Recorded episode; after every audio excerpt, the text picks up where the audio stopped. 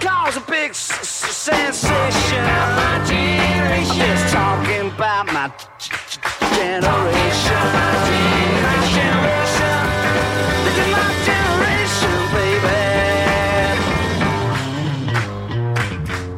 Hello，大家好，这里是大内密谈，我是小韩，这里即将播出的是久不营业的金牌节目《十万嬉皮》金牌节目 对，然后那个我的搭档是象征，哎，哦大家好，我是香张。啊，然后十万嬉皮为什么久不营业呢？因为我嗯作为一个嬉皮出去流浪了很久，可不吗另外呢，就是我觉得能配得上 叫嬉皮的也不太多。那是然后后来就是想来想去，觉得还是要调整。我之前一直在说，我想跟，呃，所有就是呃摇滚圈里边最不能聊的人聊天儿，觉得对这最难以沟通的，这有点自我设限，有点太高了，我也有点 hold 不住了。但是今天找了一个我见了就真的不知道该怎么聊天的嘉宾，就是杨爱松老师来到了我们今天的这个节目，嗯、大家好，哎呦，杨爱松老大师家都尴尬了，对，嗯呃杨爱松老师有一种特别莫名其妙的尴尬感，哦，是吗？ 对，特别随尴和尬的很慈祥。对 对对对对，这个很精准，尴尬的很慈祥。对对对对，嗯，杨松老师最近好像出了一大事儿啊！我前两天拿到了一本小册子，嗯啊，拿到了一本书啊，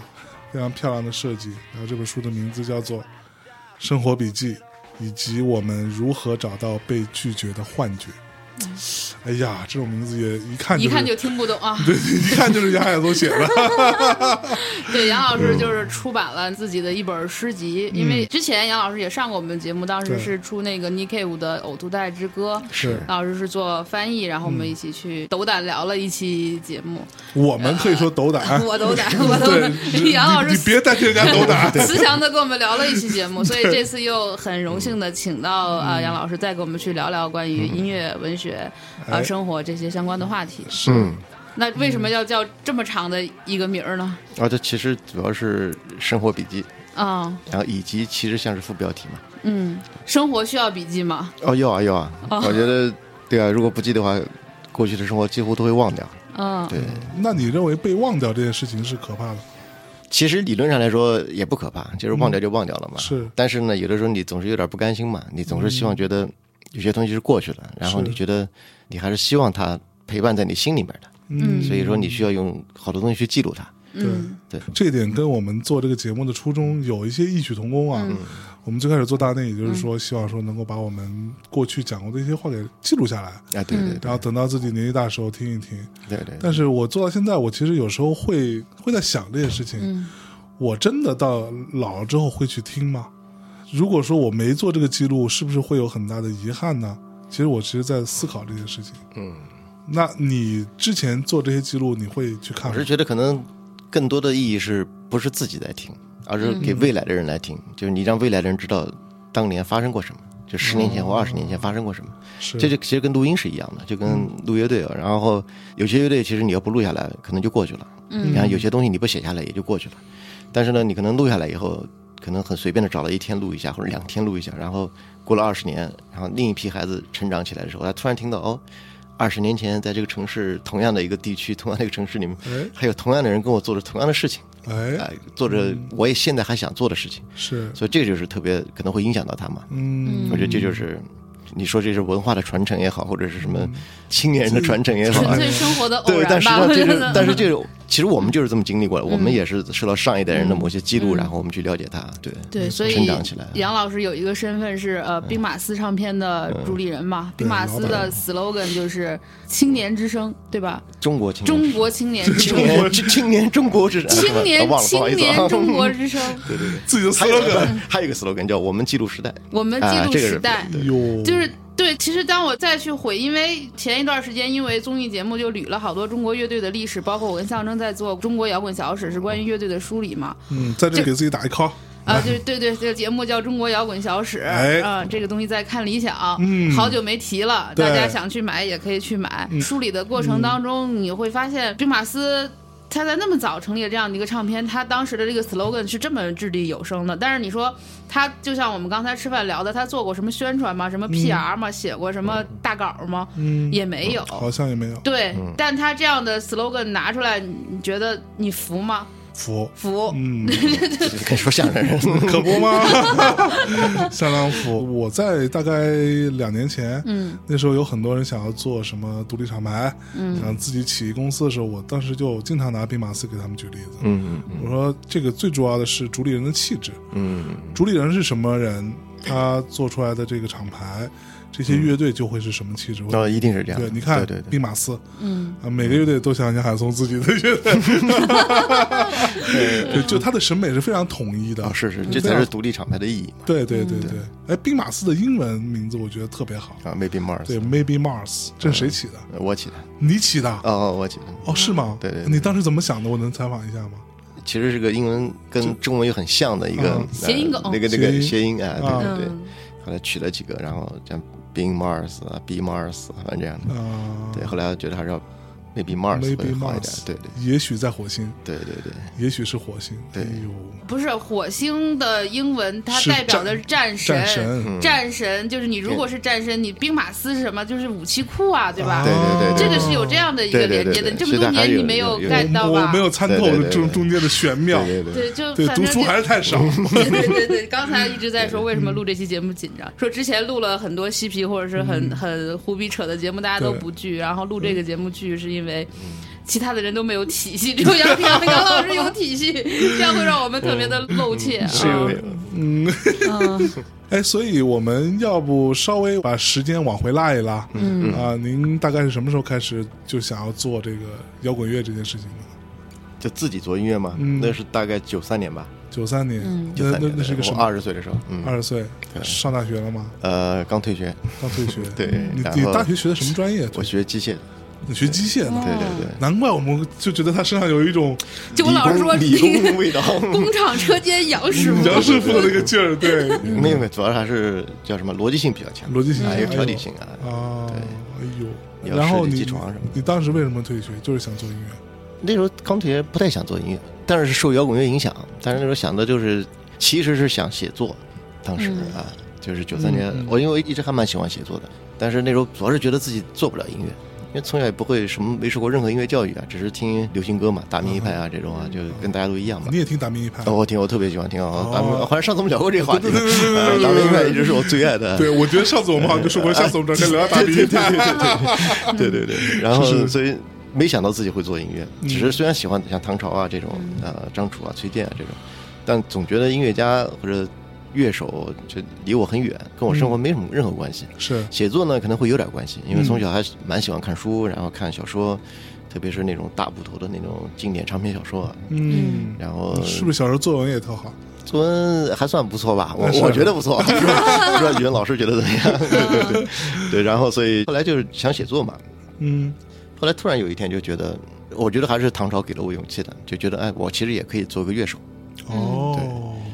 对，然后就因为那时候还是太喜欢音乐了，就你听完唐朝之后，觉得说这事儿我也能来，呃，不是，其实你很难说听完唐朝，因为那个技术太好了，你是啊几你几乎不能来。我不能来。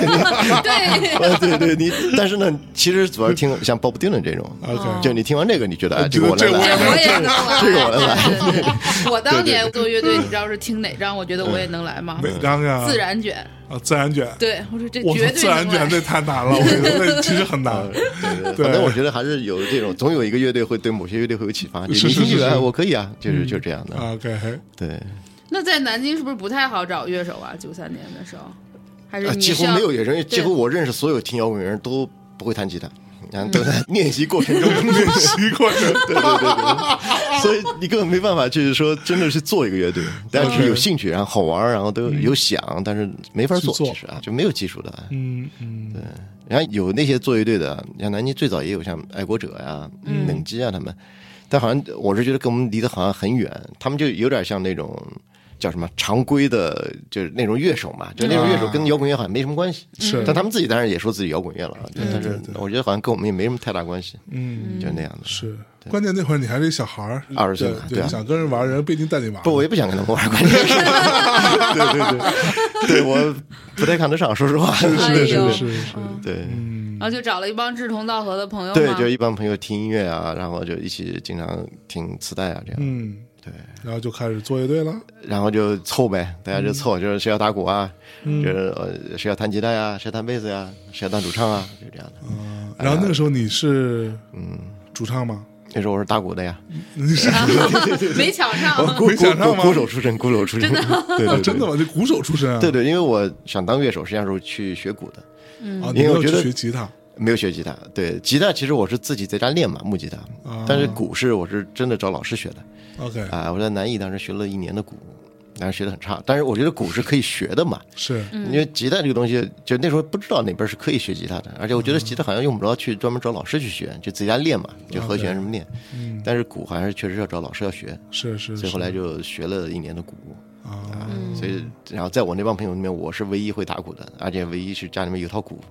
家里头所以那就很 自然是当鼓手嘛， 家里面得多吵啊，每天都呃，是很吵。嗯 但我们家以前有个小院儿嘛，是对，南京那种平房有个小院儿，哦，你在小院里打鼓，在家里面啊，就是因为那个院子是我们家的嘛，嗯所以再怎么吵，邻居再说你没办法呀，对就那种对啊。，最开始左右乐队有名 字，呃，好像忘了我叫什么名字来说，忘了。对对对对，我去生活笔记没因为记最这早一嗯其篇实对更多的是有点像大家借着排练的名义在我们家吃喝玩乐那种，哦就是那种啊。对，其实好像还是排了两首歌出来的。哎，后来又有一首歌用在那个谁谁谁里面，嗯，哦那个它是一首歌，那首那首歌啊，嗯嗯，所以那那个时候你们自己做乐队的时嗯候，这个创作是谁来？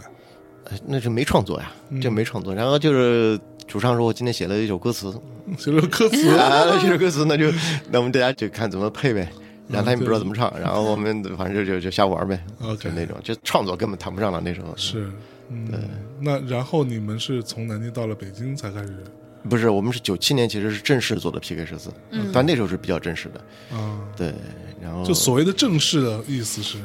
就是说，那我们就要把这个当一个事儿来好好对干了。啊对对对，而且是有新的人，呃，换了一些是新的人，然后是嗯其实 PK 十四思路是非常明确的，就是比如说后朋克，嗯我要做什么音乐，然后我的音乐里面需要有什么样的，比如吉他手，嗯鼓手应该是什么样的，嗯然后贝斯手，我说什么样是不是说人怎么样，就是说他的弹琴的风格是什么样的。嗯，OK，其实 PK 十四最早其实特别风格化的一个乐队，嗯，啊哎，所以这个风格之外的我们不用的，就不会去考虑放在音乐里面。是。就那完可全是特别了你们那时候想要做嗯后朋克，对对对是，受谁的影响？呃，The Cure 啊，呃，Sushi Banshees 就苏嗯西旅游啊，呃，Joy Division 啊，嗯这呃，Bauhaus 啊哦就差不多就这几个啊。是对。那这个审美取向主要是你的吗？啊，对对对，是我嗯 PK 狮子之前有个朋克乐队嘛，就做那种像 Ramones 那样的，大概九六年像 Ramones 那样的朋克乐队，然后不做了以后，后来我来北京在一个朋友家玩儿，然后就听那个，突然就那个 Sushi Banshees 那个第一张专辑，最早的一个单曲的七九年的一个单曲的合集，然后听到那个第一首歌是 Hong Kong Garden 嘛，就香港花园那首，是然后一听那首歌，我觉得哎，这个我能 做，啊，真的是这个，然后就特别喜欢那个，然后就觉得哦就是它其实跟朋克是一样的，是但它的情感又跟朋克不一样，是而且它那个又比朋克编曲上面要复杂，听起来又很复杂，但实际上没那么复杂，它所有的元素你解构开来看的话，其实也是跟朋克的元素是一样的，是嗯所以那个是我能做的，而且我觉得哎，这个是一个聪明的做法。是实际上没有朋克那么简单，那么直接，对它有点考验智力，实际上，因为你要考验编曲嘛，就三大件，然后你怎么考虑它的编曲的层次感、错落感，是啊，然后变成一个好的结构，啊，所以那个可能自然而然的我就喜欢，嗯就可能学理工的嘛，然后学机械的那种层次感就出来了，然后就觉得我就想做一个这样的乐队，嗯后来就今年夏天嘛，就回南京去找了一些朋友去做这个，就开始弄了。哎，就开始做，反正就是特别清晰，就我需要什么样的风格化的东西， OK，所以那时候你自己当主唱，哎，我当主唱。你是有信心的吗？啊，有信心啊！ 就那时候就是特别想当主唱啊，特别想当主唱，哎对对嗯从对幕，后走上了台，对对，对。嗯，觉得自己可以。对对对，而且我觉得有话想说嘛，就嗯一定要说而且因为之前其实玩那么多乐队啊，玩这些跟朋友玩，其实我都不是主唱嗯，啊、都是我比如打鼓啊或者弹吉他这样的。但是这种，因为我自己其实有很多话是要说的，要不然我不会去做音乐啊，这样对去学去做音乐这。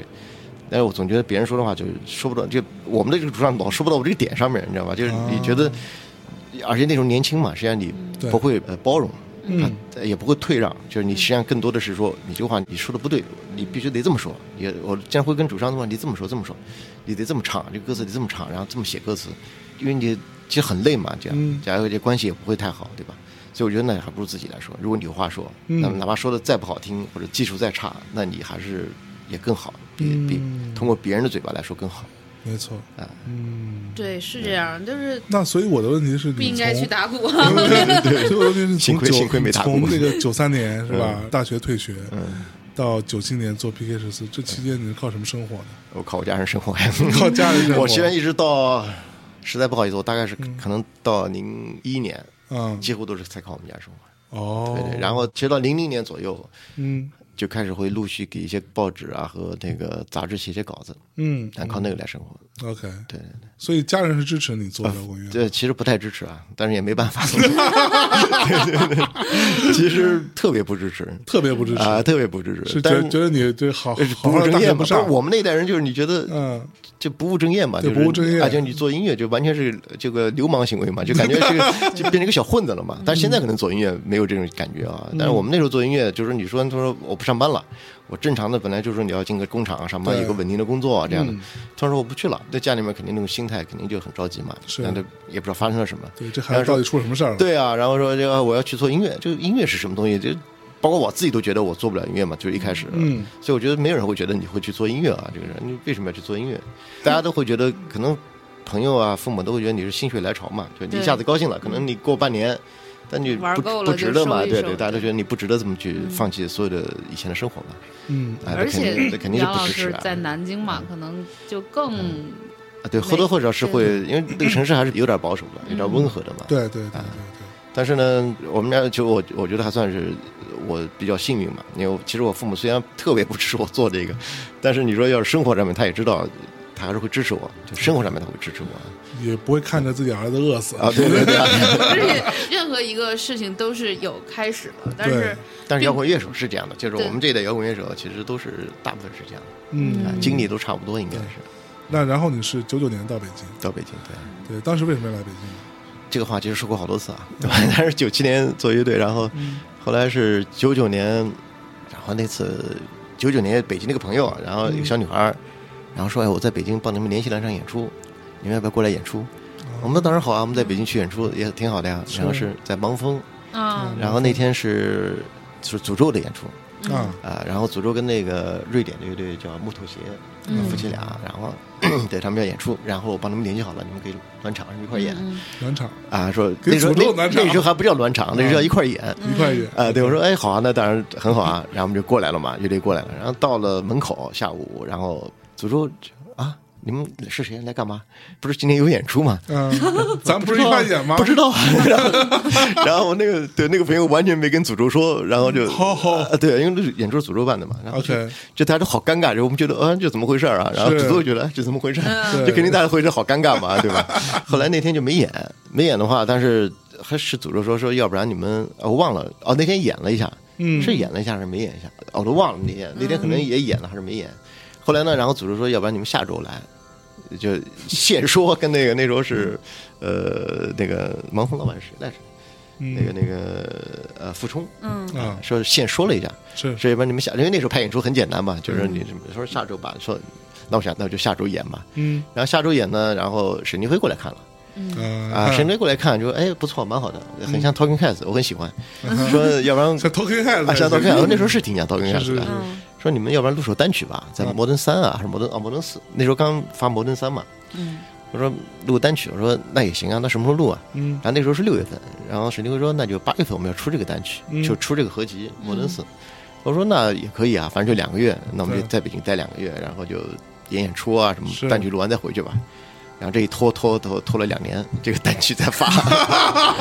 所以你成为北漂是沈凌辉造 成沈凌的辉。的责任，对对对对，然后就跟我说哎对。呦喂，对，那时候还挺特别来劲的，对太没溜了， 我靠对，然后就待下来了。待下来以后，因为在北京，然后也经常后来去摩登天空，然后听那个他们那时候刚出木马，刚出来，然后有老师就那个摩登三刚出来，是合集啊，然后有老师有果儿 VC 什么的，就我觉得哎，觉得就特别好是啊。然后就后来就搬到那个呃东北旺嘛，嗯，就跟好多乐队舌头啊什么住一起啊，木马呀、嗯，住一个村子里面，然后所以就很反正比南京舒服，而且演出又多。比南京舒服吗？我不是说就是演出环境比南京舒服啊啊，对。也更自由吧，不在父母眼皮没有，我底下在南京也很自由的，在南京也很自由，因为在南京我都是一个人住嘛，所以跟父母也不住，我自己我自己那个小院子嘛，我自己家里面老的院子哦，自己一个人住，啊，对对对，哦那更自由嗯啊。最早时候我跟我奶奶住，所以我奶奶也不管我嘛，所以就就就， 对，所以就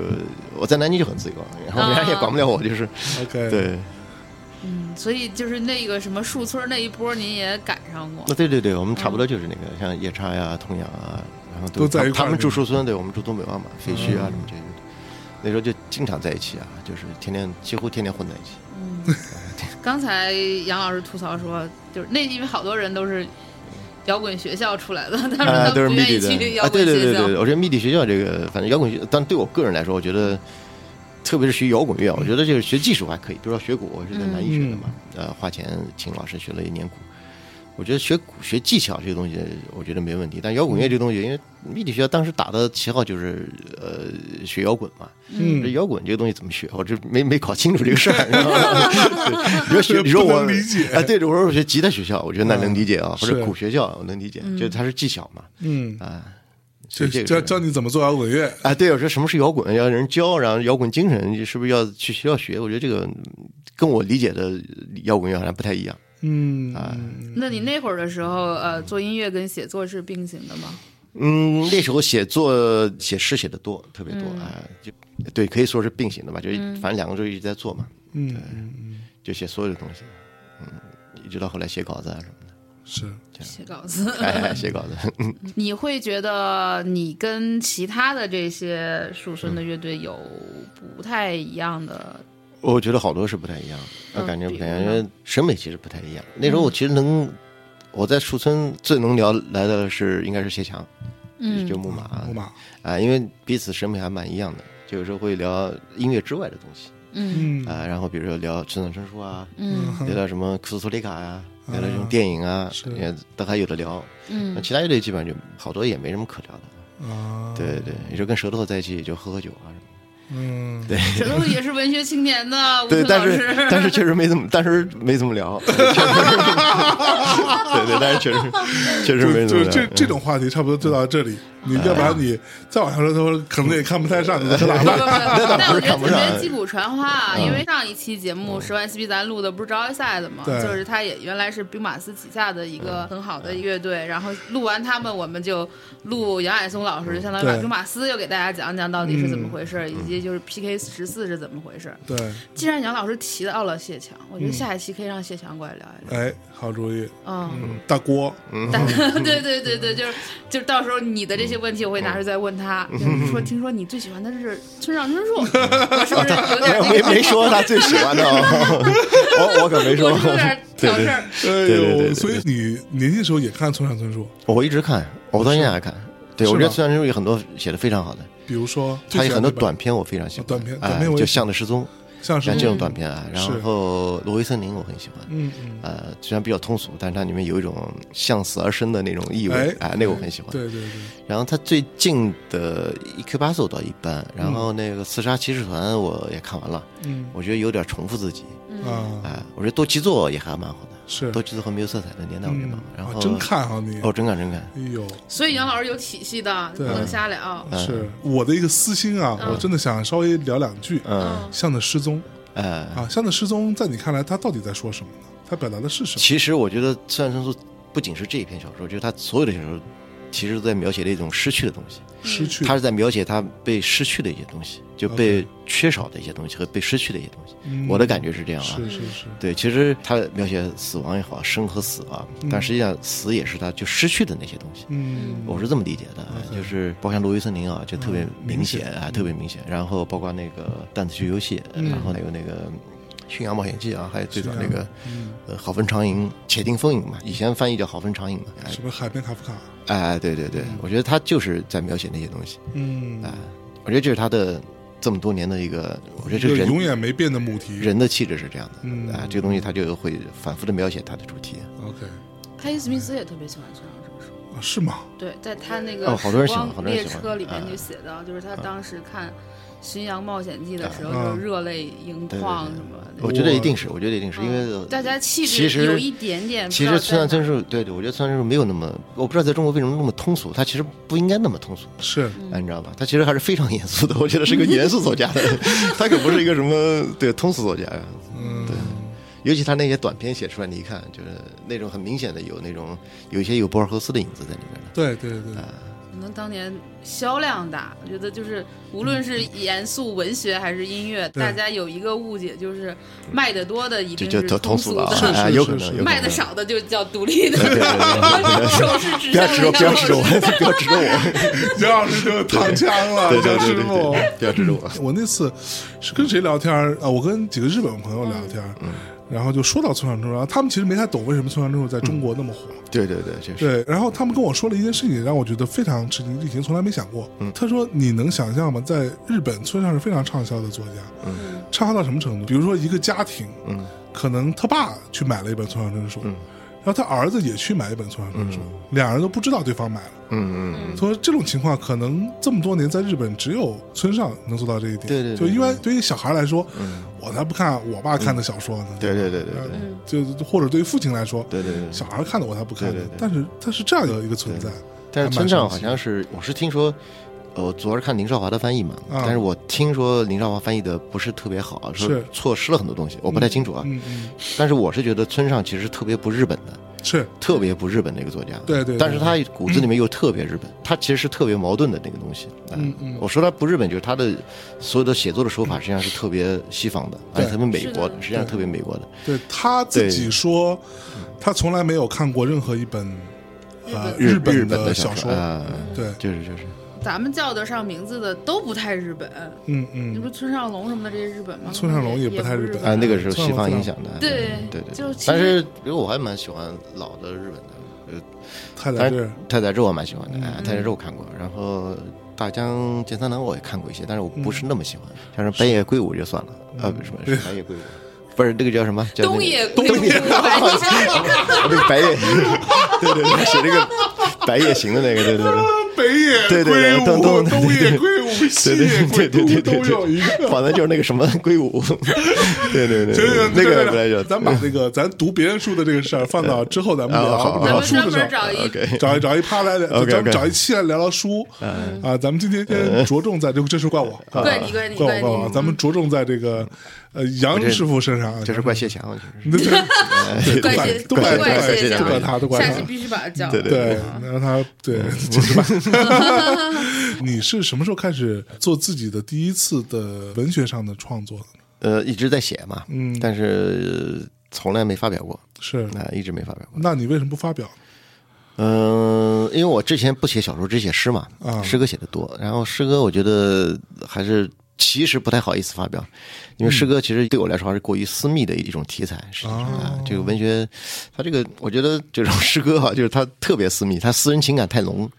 就是有点不太好意思就公开的做一个发表。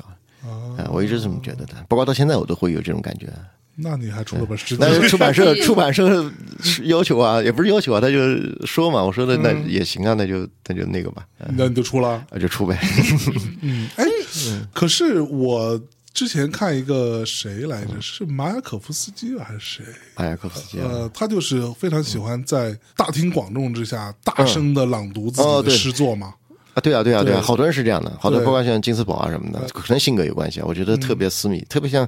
金斯堡这种诗人，我觉得他是特别私密的一种，因为他虽然是长篇大论啊，就是那种长诗，对但他很多情感是特别私密的情感。嗯嗯。啊、要是我换作我，肯定不太好意思把它，所以我从来不在大家面前读诗啊。我觉得这个读诗是更私密的一个。是不是啊？对对对，我是觉得，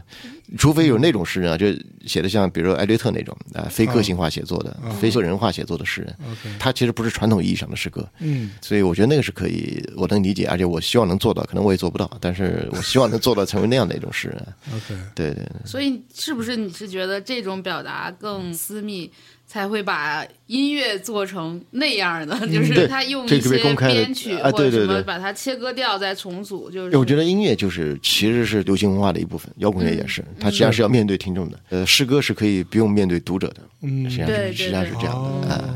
不当着杨老师的面不能说我也写诗，我只能说我也 你是喜欢写嗯诗喜欢涂涂抹抹，确实这样。而且就好多就是因为你的一些刺激，比如说我是来了北京之后，我会写好多这些嗯呃乱七八糟的东西，是因为我在生活中遇到很多摩擦，嗯呃摩擦压力摩擦对嗯，对抗或者是一些伤害，我觉得就是写下来记录完这件事，那我内心的这些东西就消解了。对对对，对于我来讲，它是一个就是治。疗的过程，对，就治疗，包括我们去看治疗，对我就终于知道了什么 叫治疗就是我们今年去夫妻去看 The The Q 的 Cure 现场的时候，你就知道治疗到底是什么意思了。就是嗯这个东西，它真的就是如果没有这些，那我估计我也抑郁症了，或对者我也怎么着了。但是有这个出口，但你知道，我看完 The Q 的现场，嗯，我会觉得说自己治疗治疗自己倒还好，嗯，想要治疗别人，啊那不嗯像可 The 能 Q 一样，那个是需要巨大能量的，嗯那个太可怕了。但在 Q 其实也没想到治疗别人，罗伯特史密斯绝对是只治疗自己治疗的自。己这它主要是病他得太重了，对他的问题，他的问题 很病得严重，太重对对对对应该是病得太重了吧？对对对产生了一些辐射，所没以没有，当时咱们不是还你还记得吗？咱在看 The Q 的时候，然后咱们不是还采访那个，嗯当时谢桥在，哎，怎么又到对，现在谢谁桥想了？就是说，哎，你喜欢 The Q 吗？我说我特喜欢。然后旁边不是臧鸿飞吗？啊？他说啊，The Q 这个定义了一种后朋，这我说的后朋可不是杨海松那种后朋。杨海松凭借自己的一己之力定义了什么叫中国后朋。 定义了中国的后对文科对语，对，不容易这个。但其实你的音乐体系里边也是有治疗的，哦，当然当然，这个其实音乐对我就是一个治疗水平，我觉得我肯定治是治疗自己，呃，青春期啊，啊，以前不觉得，但是很多年以后再回想起来，就青春期，我绝对比一般的小孩来的晚，但是来的猛烈，嗯，特别会强，会更漫长吗？呃，不会漫长，但是可能更强，非常强烈，一定要有一些行动来治疗它嗯嗯啊，所以这个音乐可能就是我的行动，然后写作也是行动， ，OK，对，那所谓的嗯青春期来了是一种什么感觉然后呢？这种叛逆感，然后那种沮丧感，那种无力感，那种对成人世界的那种不想进入进去的，然后想逃离的，嗯啊、那种孤独感是啊、这就是青春期的。反正我周围的朋友可能看上去都没有那么强烈，哦对对对，所以乐队就叫青春共和王 国。呃，你可以这 么说吧，但是好啊，像就对，嗯是就希望就把所有这个有病的孩子们，不是更多是想把我自己先隔离开来， 对对对，啊哎，是原来有一论坛，就是你们南京的叫“暗病地病孩病子”孩子嘛啊，对就对大对概就是这病孩子是南京的论对啊坛，对啊，就就暗地。我那天看完《对 The Q》的时候，我说对我突然想起来一个论坛对叫“暗地病孩子”，对对就对对底下看 The Q 是演出的全他妈暗地病孩对子。对对对对对对，是我特别好的一个朋友做的，是啊，是你对对朋友做的，对对对这个人在干嘛呢？他现在是一个风投的老总，还有佟伟亮，啊，佟伟亮，哦我佟伟认识亮佟做伟的亮啊，对的是对的佟伟佟伟亮做的，啊对对他对，还配做这个，哦，佟伟亮一直是文艺青年的，到现在也是真的啊，对啊对啊，我哦们，是我们我们说的是一个佟伟亮是啊吗？当然就是那个这梧桐资本嘛，对呀现在对啊呀对呀哦，对呀啊对我呀靠，他还有这种时候，对对对对他对 在我心目中高大起来了，啊， 给大家普及一下什么是那哎个暗地病孩子嗯啊。当时就是互联网没有那么发达吧，不对像现在这样，但是有一些人会做一些网站啊、论坛啊。暗地病孩子是很多就是喜欢摇滚乐的人会去。对，主要是讲诗歌文学，对对对，嗯，然后大家都会讲，就是除了暗地病孩子，还有现代变奏，嗯是上海的，然后北京对是高地论坛，嗯啊就就我们都是从这些地这方些小论坛出来成，成长起来对对的对对高地论坛里最有名的发言版主就是严俊老师，然后他当时叫什么福尔马林，嗯对，嗯啊，翻翻对 太中二了，这些名对字，对对对现在变奏发言最多的是孙老孙梦进老师，孙梦静啊孙梦暗静地病孩子，反正也好多就是 Siki，嗯对好多那 Siki 种就是佟伟亮嘛，对大号都在里头，你就觉得每天就被这些对人教做人分分钟。对对对， 我们感那染都都青春都期我们那儿都是小孩儿上这些论坛，就哇，这些人好厉害，他们怎么懂那么多？啊嗯这就是记录嘛，就对是你对不记下来，其实后面人不知道的，嗯对，回哎访。，你之前那本儿嗯是像我们上一期节目聊到过啊，那个让我们赞美富人，呃，对那本书你满意吗？哦，我挺满意的。很满意。因为我可能也只能这样了， 就是对对对，就以以我的写作水平，可能也只能那样了。你后来公开出版的那个，也就是这个嗯就是对，但是加了四五篇吧，啊，嗯叫夏天我们需要一场午睡，对对，简对这个是公开公开出去版是什么年意思啊去年出了就一是本小对说集，出版社正式出的，哦，正式出啊了，。正式出了，但是呢，他又剪了两三篇，好像加了四五篇同样的东西。那我像我这种买过那个非正式出版的，还需要再买一本吗？您觉啊得？嗯我建议不用买，因为他我觉得他那个排版排的不太好。哦， 对，哦，真的真的，呃，虽然不太好，两个人说的不太好，但是它其实是通过出版社的删节的， OK 嗯哎，它有些东西是要删掉的，哎，啊它甚至有一篇文章就是因为有些词，他问我能不能上，我说别上了吧，直接把这篇文章上了吧，对啊对，所以给大家普及一下，嗯就是让我们赞美妇人是杨海松老师自出版的一部小说集，对，那是 在零八年零九年当时一共出了多少本？出了一千本，那我是那一千分之一，我也是一千哎，分之一现。在哎呦现在已经彻底没了，而且我非常自吹自擂的说，就是杨老师现在出的所有嗯书，包括翻译《呕吐袋之歌》，啊都是因为那个编辑去我办公室拿走了哎，我的那本《让我们赞美妇人》。哦，。哦，我就所以我就敢斗胆跟杨老师嗯对话，否则不敢对 话 是不是啊？多亏有你，没有没有没有没有没有没有，能看到这些出来还是挺好的，就觉得自己喜欢的东西，其实它也有被放大。你想，这对是公开的出版嘛，就对是包括之前的那些书，你会发现大家是能够真的去消化这些东西的。你作为一个理想的嗯作者，你也会遇到更多可能性的理想的读者。没错，嗯在这个过程当中，还是会有很多碰撞的。嗯嗯，那像杨老师这本书，这个呃诗集也是出版社就第一时间说，哎，你看看，我们又出了一本杨老师的书。是然后我就翻，包括他先给我那个电子版本，然后我看我说、这不就是生活的一些片段嘛，然后嗯对再细看你发现，这些所有生活的片段好像发生过，但又从来没有发生过。嗯嗯你感觉它是真实的，但它又是对虚构的，是，嗯又都是拼贴在一起的，所以就是这些生嗯活、所谓的这个生活笔记，包括这种碎片式的这种截取，它到底是虚构的，还是是被你加工过的，还哦是？，当然肯定要加工，嗯嗯，就是你肯定需要在头脑中把这些场景加工一遍嘛，嗯就是一定要的。就但生活不就是碎片的？我觉得，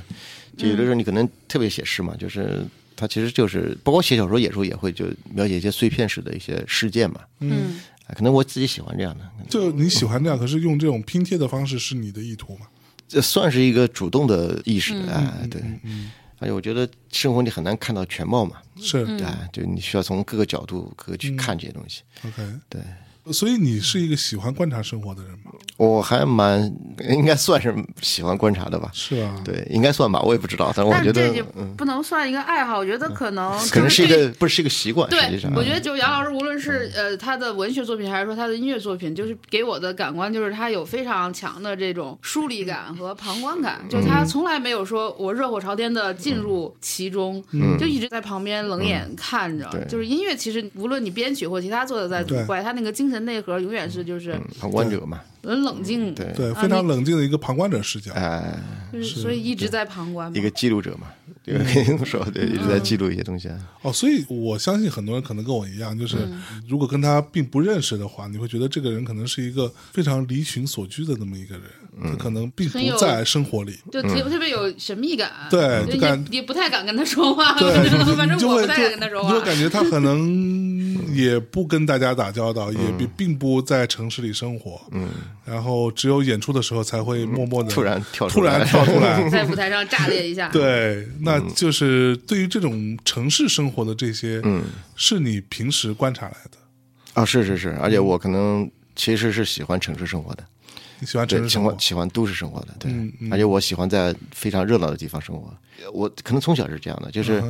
因为南京像我们家是小时候住在夫子庙嘛，是南京几乎最哦最繁华的地方，但是我旅游们家景点了是一个对对对，现在是旅游景点都没法去了。对但是以前就是夫子庙，然后但是我们家是一个小院儿，所以你一进门是特别安静的，就特别啊关起门来就是就是一个就几乎听不到别的声音。闹中取静的一个地啊方，，对对，然后你出门就特别吵，嗯就有点像南锣那种啊，就是现在的那种啊。所以我是可能从小就在这种环境里面长大的，是所以我对那种喧嚣感，我有时候会喜欢的。哎、我是有时候是需要那种喧嚣感的，要不然我会特别孤独嘛。然后呢，有时候我又特别需要特别安静的时候，嗯，啊，就特别讨厌那种喧嚣感，要躲回去。 OK，所以我是喜欢这种的，而且我觉得我虽然没尝试过啊逃离城市生活，我想过，最后知道是不是得找个什么地方隐居一下什么的，嗯但是我觉得可能至少到目前为止，我可能过不了那种隐居的生活，可能是一个月两个月，我连出去旅游可能待一个星期，我就觉得不太行，我得我得我得我得 回北京哎对对对，我得 回回北京坐或个者地铁回南京，对对对对，所以就你是会呃坐地铁的我坐地铁的，嗯，我坐公交坐地铁，跟大家一样其实。 ，OK，而且我喜欢呃地铁人太多当然也不行啊，但是如果人少一点会舒服，然后我会喜欢看那些人，而且坐公交也是我会看那些人，是对，走在路上会看那些人，我会对人感兴趣，是，对那在这种诗歌创作上，用这种拼贴的一些方式，嗯，把你的所看到的或者嗯甭管它发生还是没、没有发生过的一些生活片段，做一些拼贴和重新整理。嗯你在音乐上会这样做吗？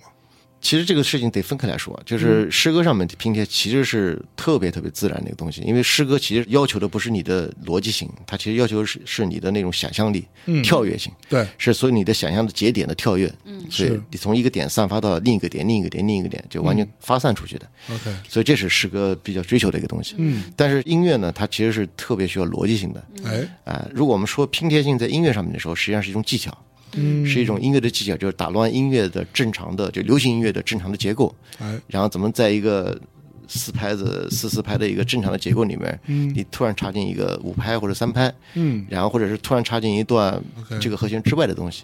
这叫拼贴。这其实是一个技巧啊，是个技术手法嘛。就文学上的拼贴跟音乐上的拼贴实际上是两个概念，我自己觉得是两个概念啊。我觉得就是就是写作的这种拼贴是不自觉发生的，它是什嗯呃，有的有的是有的是故意的，我知道那个么达达主义那一 波，那个是就拼贴诗歌，那那个是即兴诗歌了，那个就相当于是一人写一句了。呃，是在小说里面，像克鲁亚克也干过这个事儿，啊、就是拼贴的，就是呃，凯鲁亚克和那个威廉巴勒斯两人合写过那个《尔河马被煮在水槽里》哈，那个书是吧？他们是一人写一段，一人写一段，也算是个拼贴。然后嗯诗歌拼贴其实是特别自然的发生的，因为诗歌是它其实就是一个跳跃的题材，对，但小说实际上是要追求流逻辑性的嘛。嗯然后这时候拼贴可能就是一种写作手法，就是你需要哦，对，那个多斯帕索斯好像是，嗯呃，他是迷茫的一代的代表嘛现，在他写的你美国现三部曲啊。他刚刚说完那个什么北野圭吾之后， 我觉得对于名字的记记记哦忆不一定靠谱，不一定靠谱啊！不 对一定靠谱对对对对大家自己心里想一想啊，哦别对对对对北野圭对，吾没他是那个也是做拼贴的，嗯拼贴写作的，哎是，对。但是我觉得这种拼贴其实，在小说里面都是一种技巧。啊嗯，哎，那我们说了半天，我们不如先听首歌吧，好不好？好以啊为，你要朗 诵一首杨老师的诗呢。我我我相信我现在朗诵，他一定特别尴尬尴尬特别尴嗯尬，他 对特别受不了。对对对趁我不在的时候再说吧。嗯呃，哎，我我们不如听一听比较早期一点的 PK 十四的好作啊品好啊，你挑一首呗， 嗯你挑哪首？你说吧，你挑吧。我挑啊。哎，其实我对于城市天气的旅行，这呃不真的早期了我知道《城市天气航行》这张唱片的封面啊，印象是非常深刻的。哎哎嗯哎对我当时就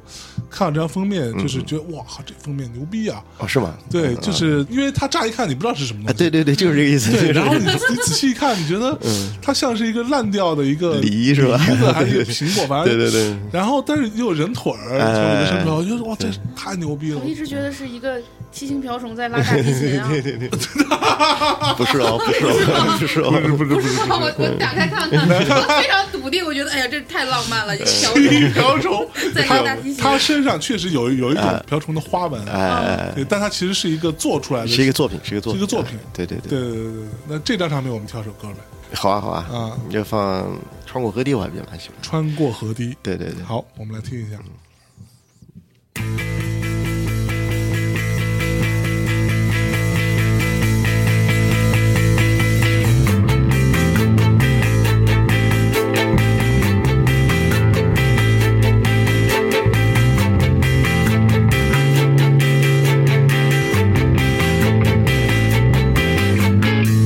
接下来还会发生什么？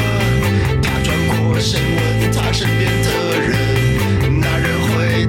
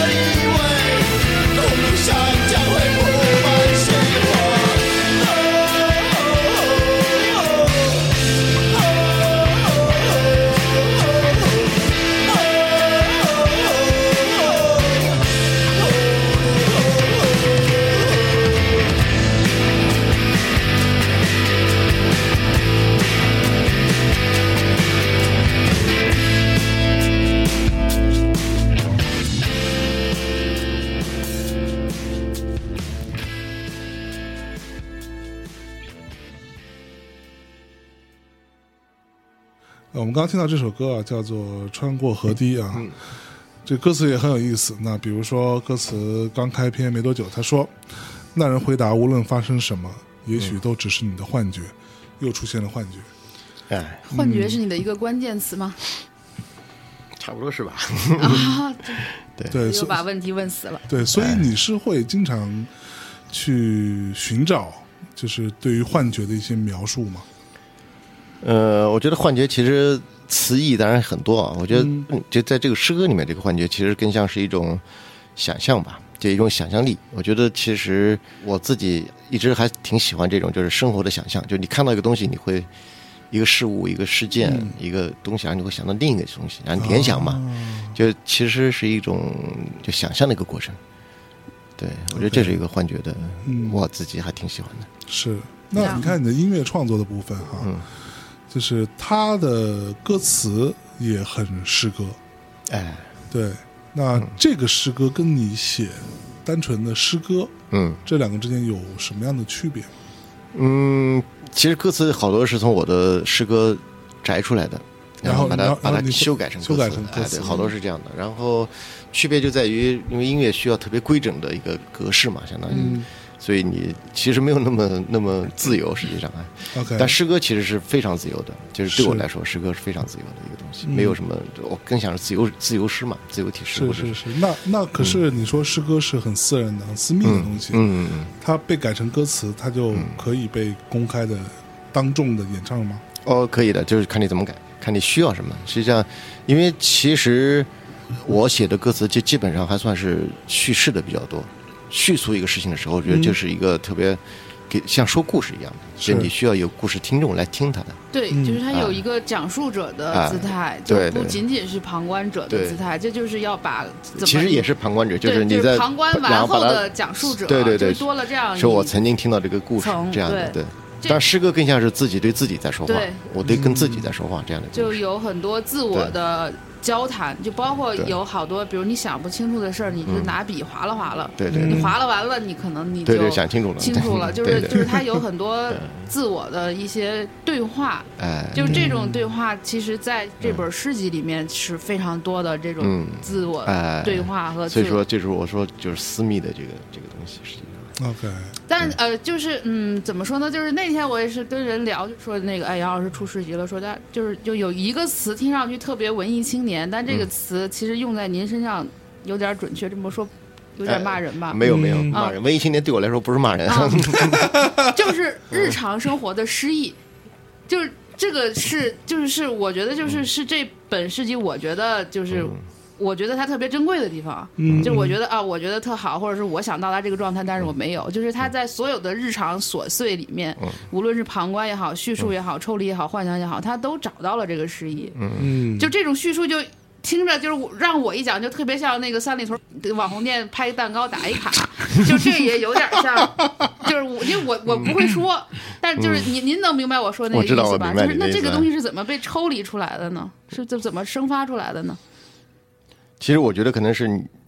不是刻意来处理它的，我觉得就是你看到它了，然后你去描述那个东西。嗯，然后实际上你说这个，其实我之前也没太仔细想过这个问题，但是对我来说。就是比如你描描述任何一个，比如说一个杯子啊，现在桌上的一个杯子，嗯，当你描述的越细细的时候，它其实诗意就自然产生了。就是它其实就好像在说，当你再用一个特别大的呃显微镜去看这个杯子的时候，它嗯变得其实是不一样了，它变得陌生了。是，然后陌生以后就产生了诗意，我是这么理解的。就嗯就是是诗意来自于陌生感我，觉得艺术是来自于陌生感艺，术来自于陌生对感，对对，我觉得就是当你写作或者是呃电影，其实你看电影也是特别明显，它呈现的就是生活。你嗯看到所有的生活都是你觉得是你最熟悉的，但是呈现在屏幕上的时候，你会觉得哦，好陌生啊。对，就是觉得特别陌生，所以这就是一种距离感，就艺术的陌生感。就有了这个，我觉得就是一种自然而然会产生一种你所谓的诗意这个东西。嗯、啊，但是你一定要首先对它产生陌生感，但这种陌生感实际上就就像你说的，可能来源于我的疏离感，就我对这个事情是疏离的。所以它对我来说就是个陌生的，可能在你看来这个事情是太普通不过了，不值得一写的东西，嗯、不值嗯得一提的东西。但是对我来说，因为我一直在梳理它嘛，所以我觉得哦这可能是挺陌生的。我觉得可能这就产生了一个距离，然后有了陌生感，然后有了美感，然后有了就是诗意，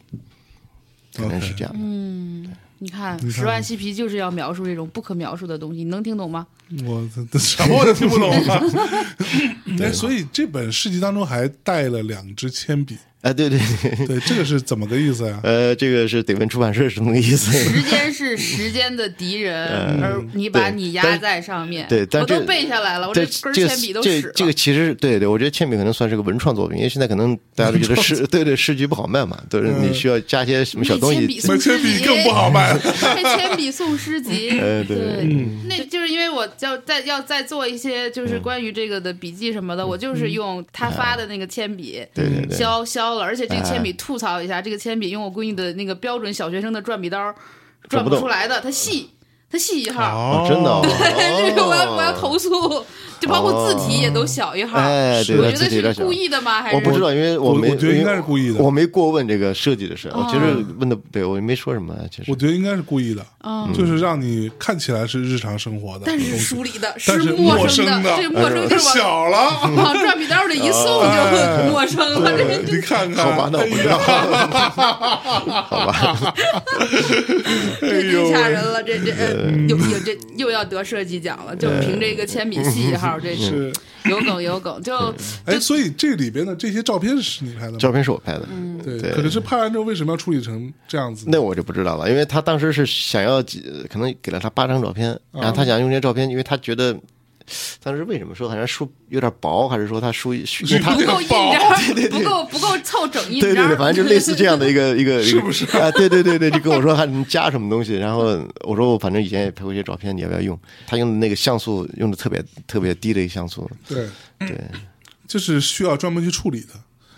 哦，有可能，但是我觉得可能用不着吧，他只要扫描像素低一点，然后做成那种啊，哦应该对是对能对做到对，的或如果是扫描的话，对啊，是可以巴扫比描特的那啊种。啊对，它出来就是一个个颗粒嘛，就就感觉是那种很老很老的。这不，这个感呃报觉纸就上的也印刷不完全是很冷了，我觉得他有点设计感太强了，说实话，嗯你觉得设计感太强？哎，太强了，太强了。因为这他把一个照片变成了一个符号啊，对对就是对，往那样的变感它觉只上是变成一去做了嗯个，，对，嗯，那哎，这个封面是你拍的哈？也不是我拍的，封面是应该是设计师拍的吧？我不知道具体我封面不是你给的照片，不是我给照片，对，嗯就是哦一堆电，这电电线嗯线绝对是胡同里的电哎线，说不定就是呃南锣的一带， 对，就是特别就是北京的胡同里的电线啊泥之复杂，就是每一个上面都有超大一团在那哎团着，你不知道为什么，就就会团特别大。但小时候南京也是啊，就是啊所有的老城市都都是这样其的。实都这样。哦哎，那问题就来了，比如嗯说我读这个诗集，那首先我要说，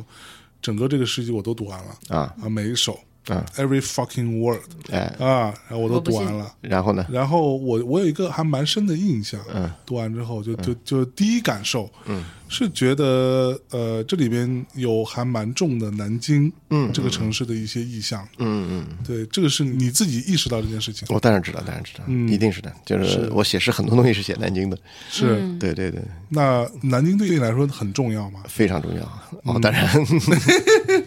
当然很重要。对呀，这文学创作的一个母体不就是嗯故乡嘛？故可以乡这么说吗？哎，对，就是人家是有故乡乡的人，乡愁，乡愁，乡我愁。们都没故乡。我们也我也没故乡，我的故乡虽然是南京，但是好像不是现在的南 京，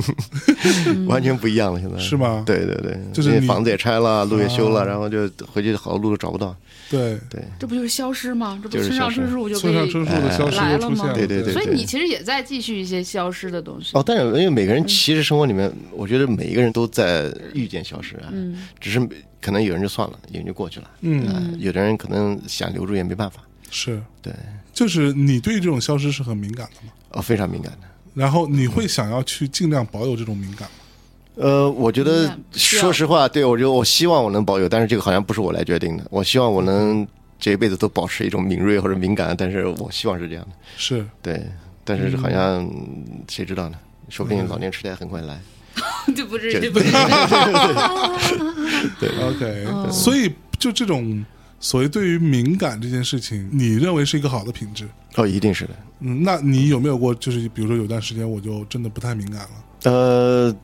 也有过，嗯也有那那过，你要就怎么是办呢对什么东西都没兴趣了啊，然后就看什么东西都觉得就很没兴无趣聊，哎，很无聊，嗯没兴趣的。你也并不想去深，哎就对对对，会有过，往会有深了过去挖掘它会有过，会有。那怎么办呢？这种时候这个没有办法，就是然后就就就，let let it be，对啊，就这样呗，就是那怎么办呢？然后他嗯对自己会回来。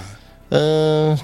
我觉得他也谈不上自己回来，就是其实还是一样的，就分两方面说啊，就也分两方面，就比如说在写作上面，如果你缺少了这种敏感的时候，其实我一般的做法，我会坐下来就逼着自己写，就你、嗯，你写不出来也得写，是啊，就写着写着就好了，实际上对，啊，这个敏感就出来了。有的时候呢，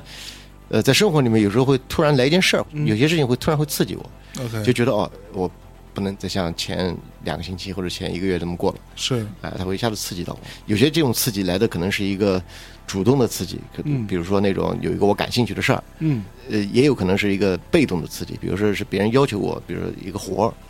哎、啊，对，对，所以他会，反正各种东西，其实我觉得都是有可能能刺激到我的，就是让我去去思考自己状态是什么样的，我们要嗯嗯要不要去做这个事情，然后嗯也都是被逼的要做这这个事情，比如说我对可能跟谁合作了，然后嗯就期限到了，不得不合作了，嗯，我得写歌，我得创作，对，就逼着自己创作啊这也是一个刺激嘛，对吧？是虽然是是被动的， 对有的是主动的，说哎，我不能这么下去了，我得对主动找什么老谢去去打脸，去做个什么东西，啊这就是主动的，主动的 OK 去去寻找。是，对嗯，其实我在读这个诗的这个诗集的第一篇，嗯我就很喜欢，嗯然后也就奠定了我之后可以迅速把它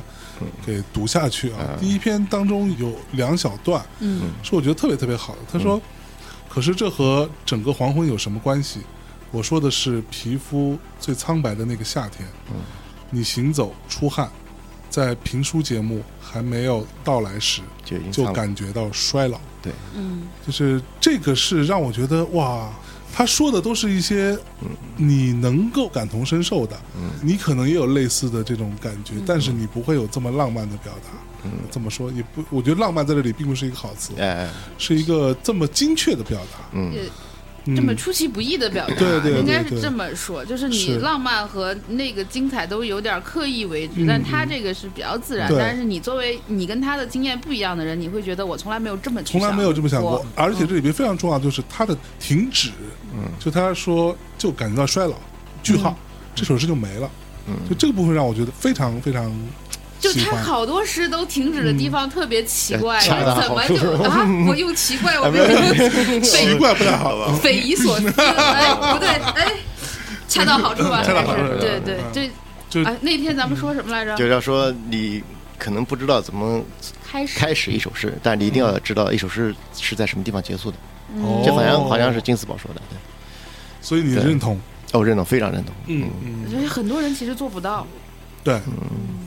就是不能让自己的情绪随意的挥发，嗯还是嗯需要克制，需要克在制一瞬间把它收住，该收的时候一定要收住。 OK。所以你认为创作是需要克制的？啊，非常要需要克制，嗯，嗯因为创作的整个的行为其实就是个克制的行为，是一个克制的行为。坐在书桌面 前，然后坐下来，然后嗯写作，这个本身是一个其实是反身体快感的，你很难有人在这儿坐两个小时说是身体会很舒服，你明白吗？就是这个其嗯实身体是。舒服是躺着，对啊，就是 我觉得这是从生理角度来说，它就是个反快感的一个行为，嗯就就是一个需要你克制它的行为。是对，然后尤其是要把所有的呃思绪理成一个逻辑性的很强的。对，这个其实说到这个，其实尤其是这种呃诗歌啊、小说也好，它是无用的。在那一瞬间，其实你你不是说拿它换换来钱，或者换来读者的尊重啊，或者换来喝彩啊，换来名声啊，什么都不是。实际上只是为自己在写这些东西，它是完全无用的。嗯，这就是我们所谓说艺术是无用的东西，它没有目的性，它所有的目的性其实是为自己准备的，它不是为了另一个人，或者为了这个社会，为了这个国家，或者为了什么东西，完全不是的，它只有为自己在做，嗯 OK。所以这就是艺术的最根本的东西。嗯嗯，对，所以这个东西实际上是你要花那么大的精力，花那么大的思维方式，要调整自己的思维，变成一个理性的、逻辑性的思维，你得抓什么敏锐性啊什么的，最后做了一个无用的东西。 OK。我是觉得作家其实是特别特别需要克制的，是嗯、对。哦，作家需要克制。对，而且他没有任何就是那种让你觉得挥发荷尔蒙的余地，一点都没有荷尔蒙的东西在嗯里面。实际上，你只有冷冷的一个人坐在面前，而且不受任何干扰的，每天花多少小时去做这个东西？是而且超级需要体啊力。哎，对对，做写嗯这作个学体力真的，因为写我作很是少写长的东西，嗯我当然非常初级，对就是写个什么那种人物稿什嗯么的，几千字儿没事儿。但是比如我一上万，对我写作是绝对是个体力活。喘、心脏疼，哦，真嗯的、啊，真的、好多人不觉得，但是我我可以负责任地说，写作绝对是个体力活。因体力为我并没有你长长时一百间个字都没写作，写过，对对对你这对个，我觉得录节目就是咱们在这儿随便漫谈，它就是一个思维的漫游。我到最后，我一直在反省，为什么越来越爱跟象征录节目，反而我自己写的东西少，嗯，就是因为我觉得他。他其实还是很舒 服的，对吧？对，说话哎舒服，对对 对对吹是牛逼多舒服啊！在这儿还跟杨老师一块儿聊天儿，对这对对也太舒服了。但是你说这个东西，我要我要把它整理成一个，比如一万字对的对对人物特稿，我需要花大概半个月的时间去把所有东西再去慢慢抽离对出来。这真的是个体力啊活。而且就真的是就是生理反应是心脏疼哦，所以村上春树说写作是一个体力活，啊，他说的，他啊。这他不说我过刚他说过完是吗吧呃村村上也他也说过，哎，对啊所对以对，他就说，尤其是写长篇小说，哎，一定的，这就是真需的。要有非常好的身体，哎一定的，一定的所以他就不跑停步的嘛去跑步，哎，他跑步，哎就就很多人因为这个以事情前觉得这是一个比喻，对啊但它是事实。对我，靠是是是是是，因为我是写作是背疼，啊背疼哎，背疼哦，哎，所以我后来开始游泳嘛，啊，你会游泳哦，哦？会，我会啊会啊， 游的还不错，派蒂·史密斯不会游泳，哎呦，你知道你知道我会游泳，你你你也会游泳？我比嗯他我比派蒂·史密 斯强。对对对对对对，你知道今天就是我们刚才在吃饭的时候嗯啊，这个杨晓松老师，我们都点什么各种喝的是吧？杨晓松老师点了一个草莓味儿的脖子气粉红色粉红色的波子汽水， 然后我就瞬间觉得特别的穿穿越，觉得对怎么回事？这个这个永远在舞台上穿黑衬衫嗯的人，就是那么酷的一个人，怎么能喝波子汽水呢？对我觉得必须得什么迈凯伦十五年，对什么必须得喝特别烈的烈酒，那种对那种五六的 那种，没有波子汽水儿，好吧，我也戒酒吧。不好意哦思哎呦，所以你年轻时候是喝酒的吗？啊，也喝也喝，也喝？对对对那呃你也也会喝大吗？哦，经常喝的，所以你会觉得喝大这件事情是会对于创作有帮助吗？呃，没有帮助。其实做任何事情对创作都没有帮助，哦但是呢，也可以反过来说，做任何事情对创作都有帮助，只是哦看你去怎么去理解你做的这些事情，怎么去事后去考虑你做的事情，是然后是不是能从你做过的那些事情里面发现一点什么东西出来，嗯或多或少会这样的。是，那您如果不觉得文艺青年是贬义词，那您参加过那种文艺饭局，就是要聊 文学、聊艺术、聊很久，聊到后半夜的那种？那个应该不叫饭局吧？嗯就是因为我在南京的时候经常跟朋友聊，因为南京其实一直是那种城市，就是你可以在下午看到两个人四三四点钟坐在一个什么茶社或者酒吧里面呃聊两两三个小时，然后聊文艺的。两个中年人，你经常能看到这样的嗯人哦真的吗啊，真的真的，他会聊那种跟实际生活完全没有关系的那种、那种话题。你在北京都看不到，嗯啊北啊就京是我我，就是我只有我来了对啊北京以后看不到这样的人，在但北是京在大家都在都对啊常对啊常聊聊聊两三小时，聊对各对种融资对什么对的。对对，还真基本的上一项是目就都是是就是，所以在南京市，我而且我周围的朋友也都是这样的，就是我们会聊，你看我 OK 包括我跟吴雨清，嗯，能在酒吧聊四个小时，然后他就一直在那聊，全是围绕着音乐、文学、艺术这些东西在聊，就是这些话题，所以是非常单纯的一个，像南京他们写小说的环东啊、朱文啊、刘立杆啊，有时候吴承军啊，然后他们这些人，楚成有时候会在啊，朱朱啊，然后就是他们在酒吧晚上八九点钟，然后就开始坐那儿聊。一开始聊的也没什么正经的话题，然后一般到十二点两点开始，就是开始话题就变得严肃，两点才开始严啊对肃对起对 来。就开始聊文学，真是聊文学。之前聊的可能都是文学圈的八卦，然后就是各种八卦呀，然后各种呃对瞎扯呀什么是的。然后到了后半夜就开始啊聊写作这个东西啊，因为我参加过几次，跟他们就也是吴雨欣带过去，然后我们就我就坐那儿听他们说嘛，我自己也插不了嘴。而且我觉得写作上面，我其实跟他们比起来完全不太行嘛。 OK，其实听他们说的时候，也是在学习一些过程。他们嗯在说的那种他们写作的一些问题、写作的技巧，或者对方你出了这本书，或者谁哪个作家出了一个什么书，他的书里面有什么问题，啊、哦，就他们会聊这些东西。对 OK，，然后还会分析他的问题是为什么什么哦，是吗？啊？对对对，所以特别有用啊。哎呦啊喂对，，然后我记得印象比较深几次，比如说有一次就韩东突然就说，我最近在读《红楼梦》。嗯我读了几遍了已经，然后又翻重新读了好几遍，然后美字美句的读。然后他说为什么要读《红楼梦》啊？因为他那段时间好像韩东是在写一个长篇，他一直在读《红楼梦》，他就开始跟我们分析说《红楼梦》这个问题啊，就是写的好在什么地方，就大家都觉得没觉得好呀，就他开始说怎么没觉得好，然后就说了半天，然后觉得啊，大家觉得，反正我听的我觉得啊还蛮过瘾的，哦对啊对对，我我也学习到很多东西啊， 这这我了解他写作的，对啊，真的是真的是， ，OK，对对对哦，好，会有这样的局，你看看。对，嗯那那好，那那我的问题又来了，就是南京既然对你这么重要，然后以及像南京还有这么文艺的这种朋友和场景，嗯对吧？嗯虽然是从凌晨两点开始吧，嗯。那、你为什么要在北京呢？北京有有情绪啊， 就是你在南京其实还是太舒服了嘛，我觉得就是太安全了，太舒服在了。北京不在北不太舒京服嗯呃不舒服，特别不舒服。呃，其实我特别不喜欢北京这个城市，我觉得北京城市特别不合适居住， ，OK，哎、生活嗯我觉得特别不合适。你要生活的话，南京也好，上海也好，甚至像苏州、对无锡、嗯这种啊，厦门这种城市啊，成都。但是北京其实是一个特别硬的城市，因为城市本身它也很强硬，它其实这个姿态啊，就是非常强硬的。它就是是即使你不做什么，你还是能感觉到一种对抗的一种姿态，嗯就你不得不保持一种对抗，因为他那个嗯对手在攻击你，是你能感觉到，就是你有时候不得不摆出一种攻击的姿态，是，因为你要保护自己，然后嗯，因为对手就在攻击你，对，哎，就是这种感觉。嗯，啊，所以但那种感觉呢，又是我一说，它确实会带给我那种强烈的那种情绪化的一种东西。嗯然后哼这种情绪化的东西，实际上是我觉得是，呃，我可能是需要这个东西的。虽然我不喜欢，但是我可能需要的，就有点像它会激起我的那种肾上腺素，然后我它激起我的哦性格里面固有的一种对抗性。 ，OK，对，其实我不是一个特别喜欢对抗的人，但是如果对抗起来，我绝对可以对抗的。是可以，但是呢，，就是我觉得在北京，它是能激起我这种对抗性，就有点像，它会让我觉得兴奋，然后让兴我奋让让我会觉得情绪会更强烈，嗯然后有有一种表达的那种呃欲望出来。 ，OK，嗯，我上次不是我跟你在上一个节目也聊嗯过，就是我第一次去巴黎，然后从巴黎回来，我就突然明白了北京是怎么回事。嗯就巴黎给你很多的滋润和滋养，让你看到很多正向的力量，嗯，但是北京给你的所有东西是反着的，嗯它就要压迫你，就要对对对，擦伤你，就要对嗯怼你，就要这么说是有点那个不合适，但是他就是给你一个打攻你击一下哎攻，然后你再抢起来，就对对是对，他对你的关照是这样的，就是打你一下对是关照你，你明白吗？是然后关就照我关照倒也谈不 上，我觉得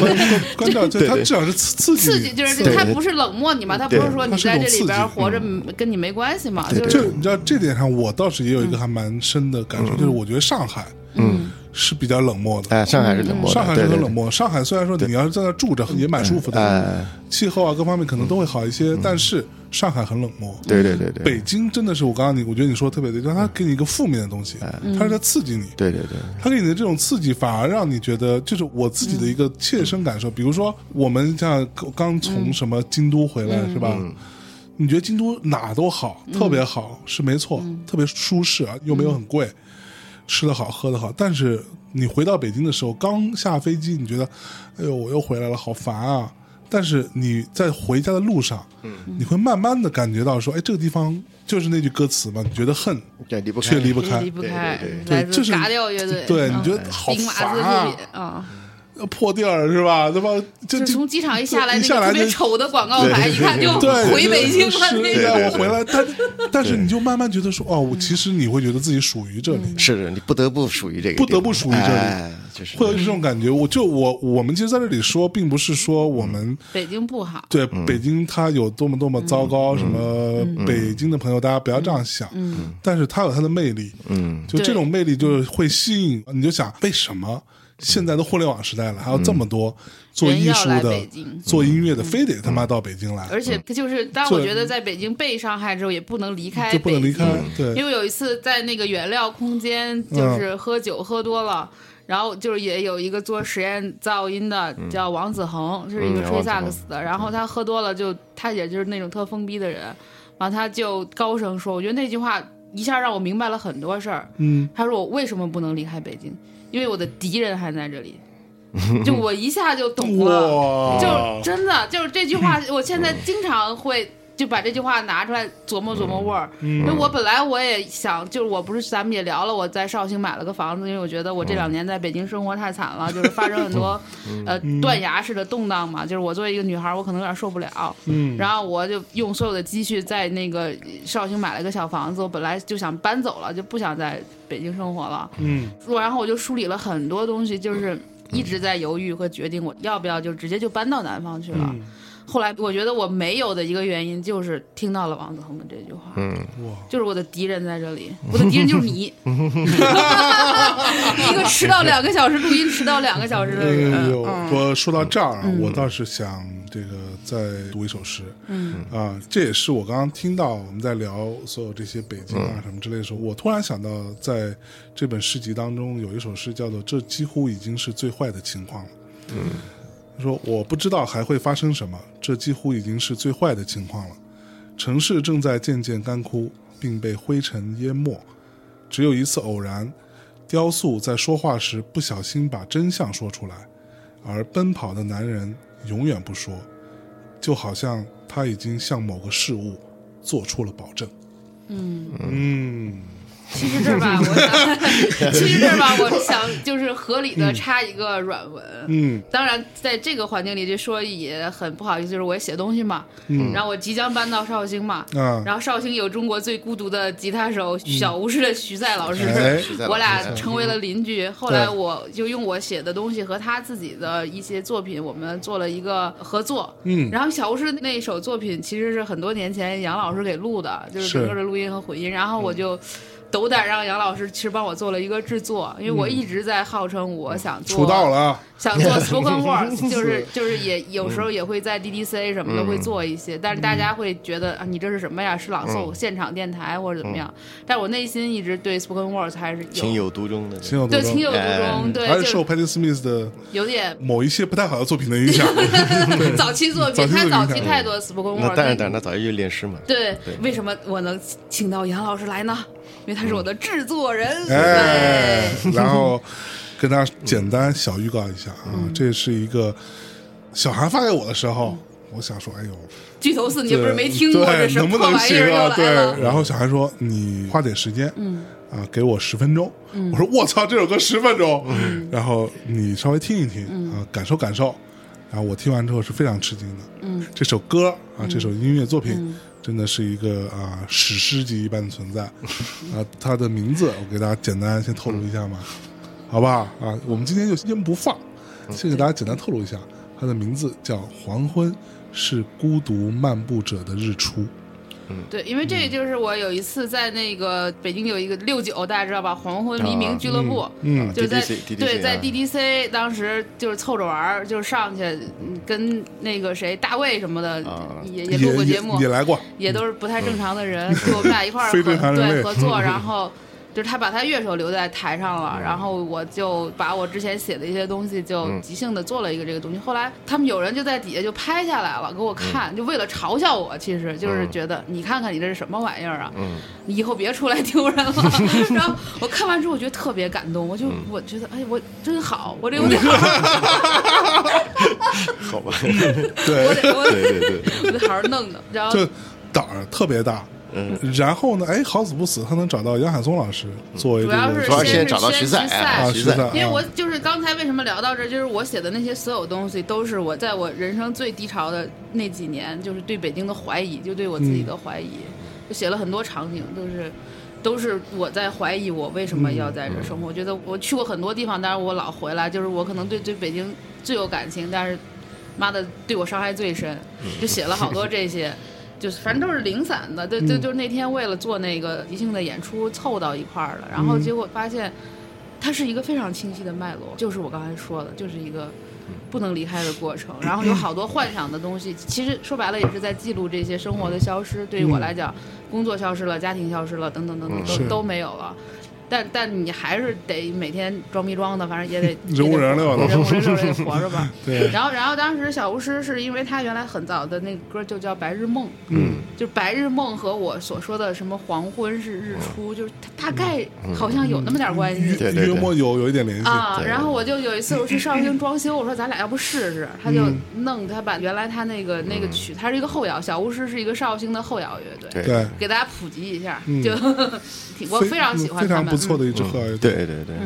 然后就试，就在他录音棚里试，因为我自己的乐感特别差，就还老给我打着拍儿说你在这个拍儿里走， 就然后都然后完都弄完了，我们又就是都对齐，就是把那个波形什么的自己在后期都对齐，对了半天大概都对齐了，然后嘚嘚嘚嘚的交给了杨老师，然后杨老师就把所有东西都打乱了，就是把所有对齐的东西都又都对又都给整个抻出重来一遍抻出来就完全不 整对个齐出来的对，。对然后对那个上次见到许赛，他嗯说：“嗯，反正杨老师做完的东西吧，跟我当时做的就不是一个东西了。所以是就变成了一反正那挺是好啊玩的东西。，对啊，是他跟我说，他说你随便怎么弄都行啊，我说嗯对好吧，我们俩都不对 觉得随便弄，但是弄出来之后就”非常好，真的挺好嗯的。而且因为我当时是在那个意大利玩儿，然后我们租了一个车，沿着那个那不勒斯湾去海边儿，嗯就是那种特别转山上特别转的那种车。然后我听到这首歌的做完的时候，就是我自己又自我感动，就是嗯泪泪嗯泪流满面泪流 泪都甩出去了，因为 那首歌。哎好吧， 对，然后我朋友说你你怎么了？你说嗯你听听我这个，这是杨老师给我做的，听了大概到两分钟还是三分钟的时候，把耳机甩过来跟我说。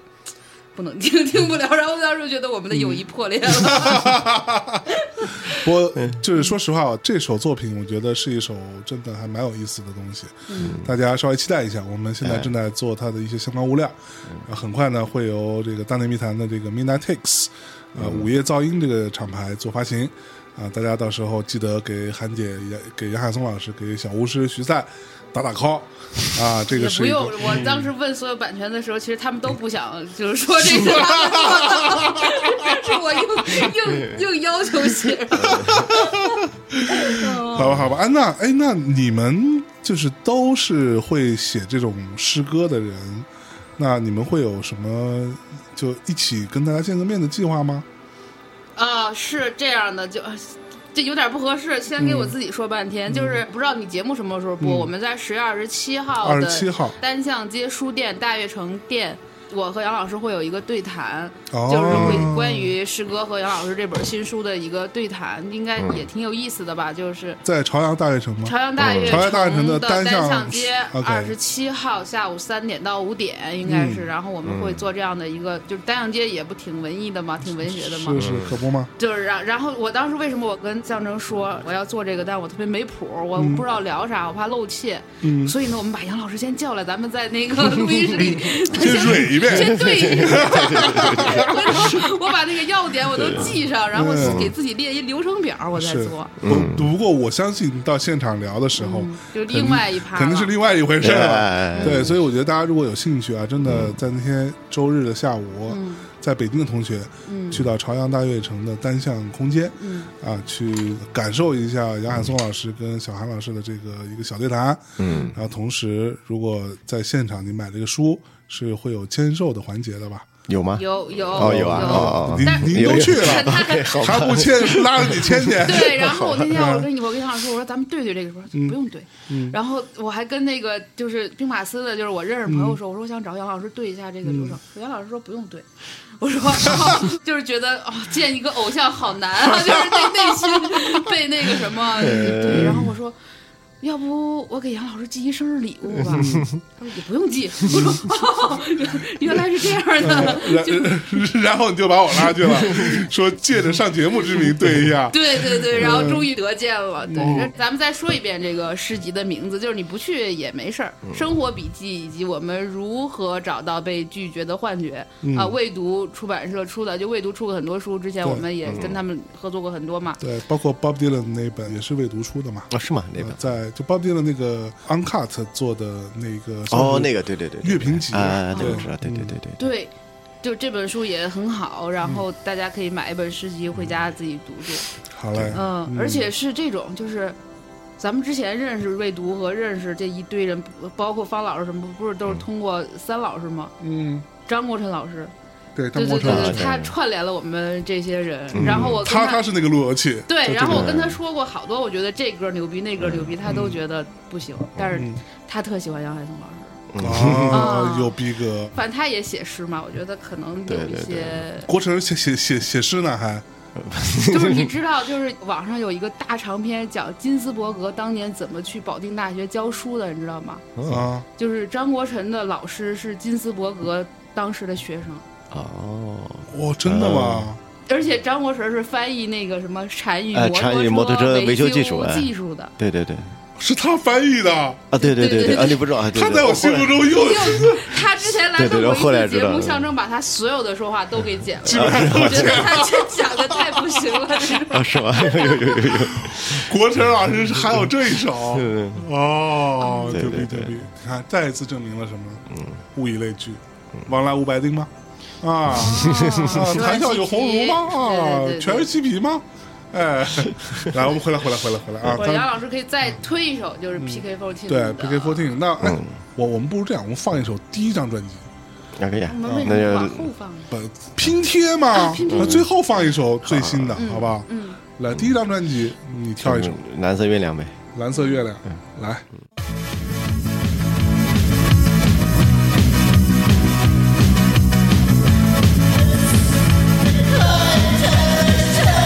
蓝色的月亮代表不了什么，即使它有三个也代表不了什么。是什么声音装逼我可怜的大脑在国家的中心四处乱窜？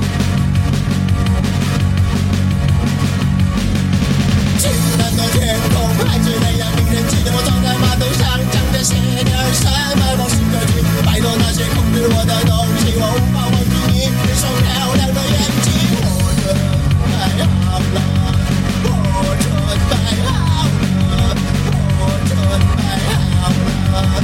火车太好了，火车太好了。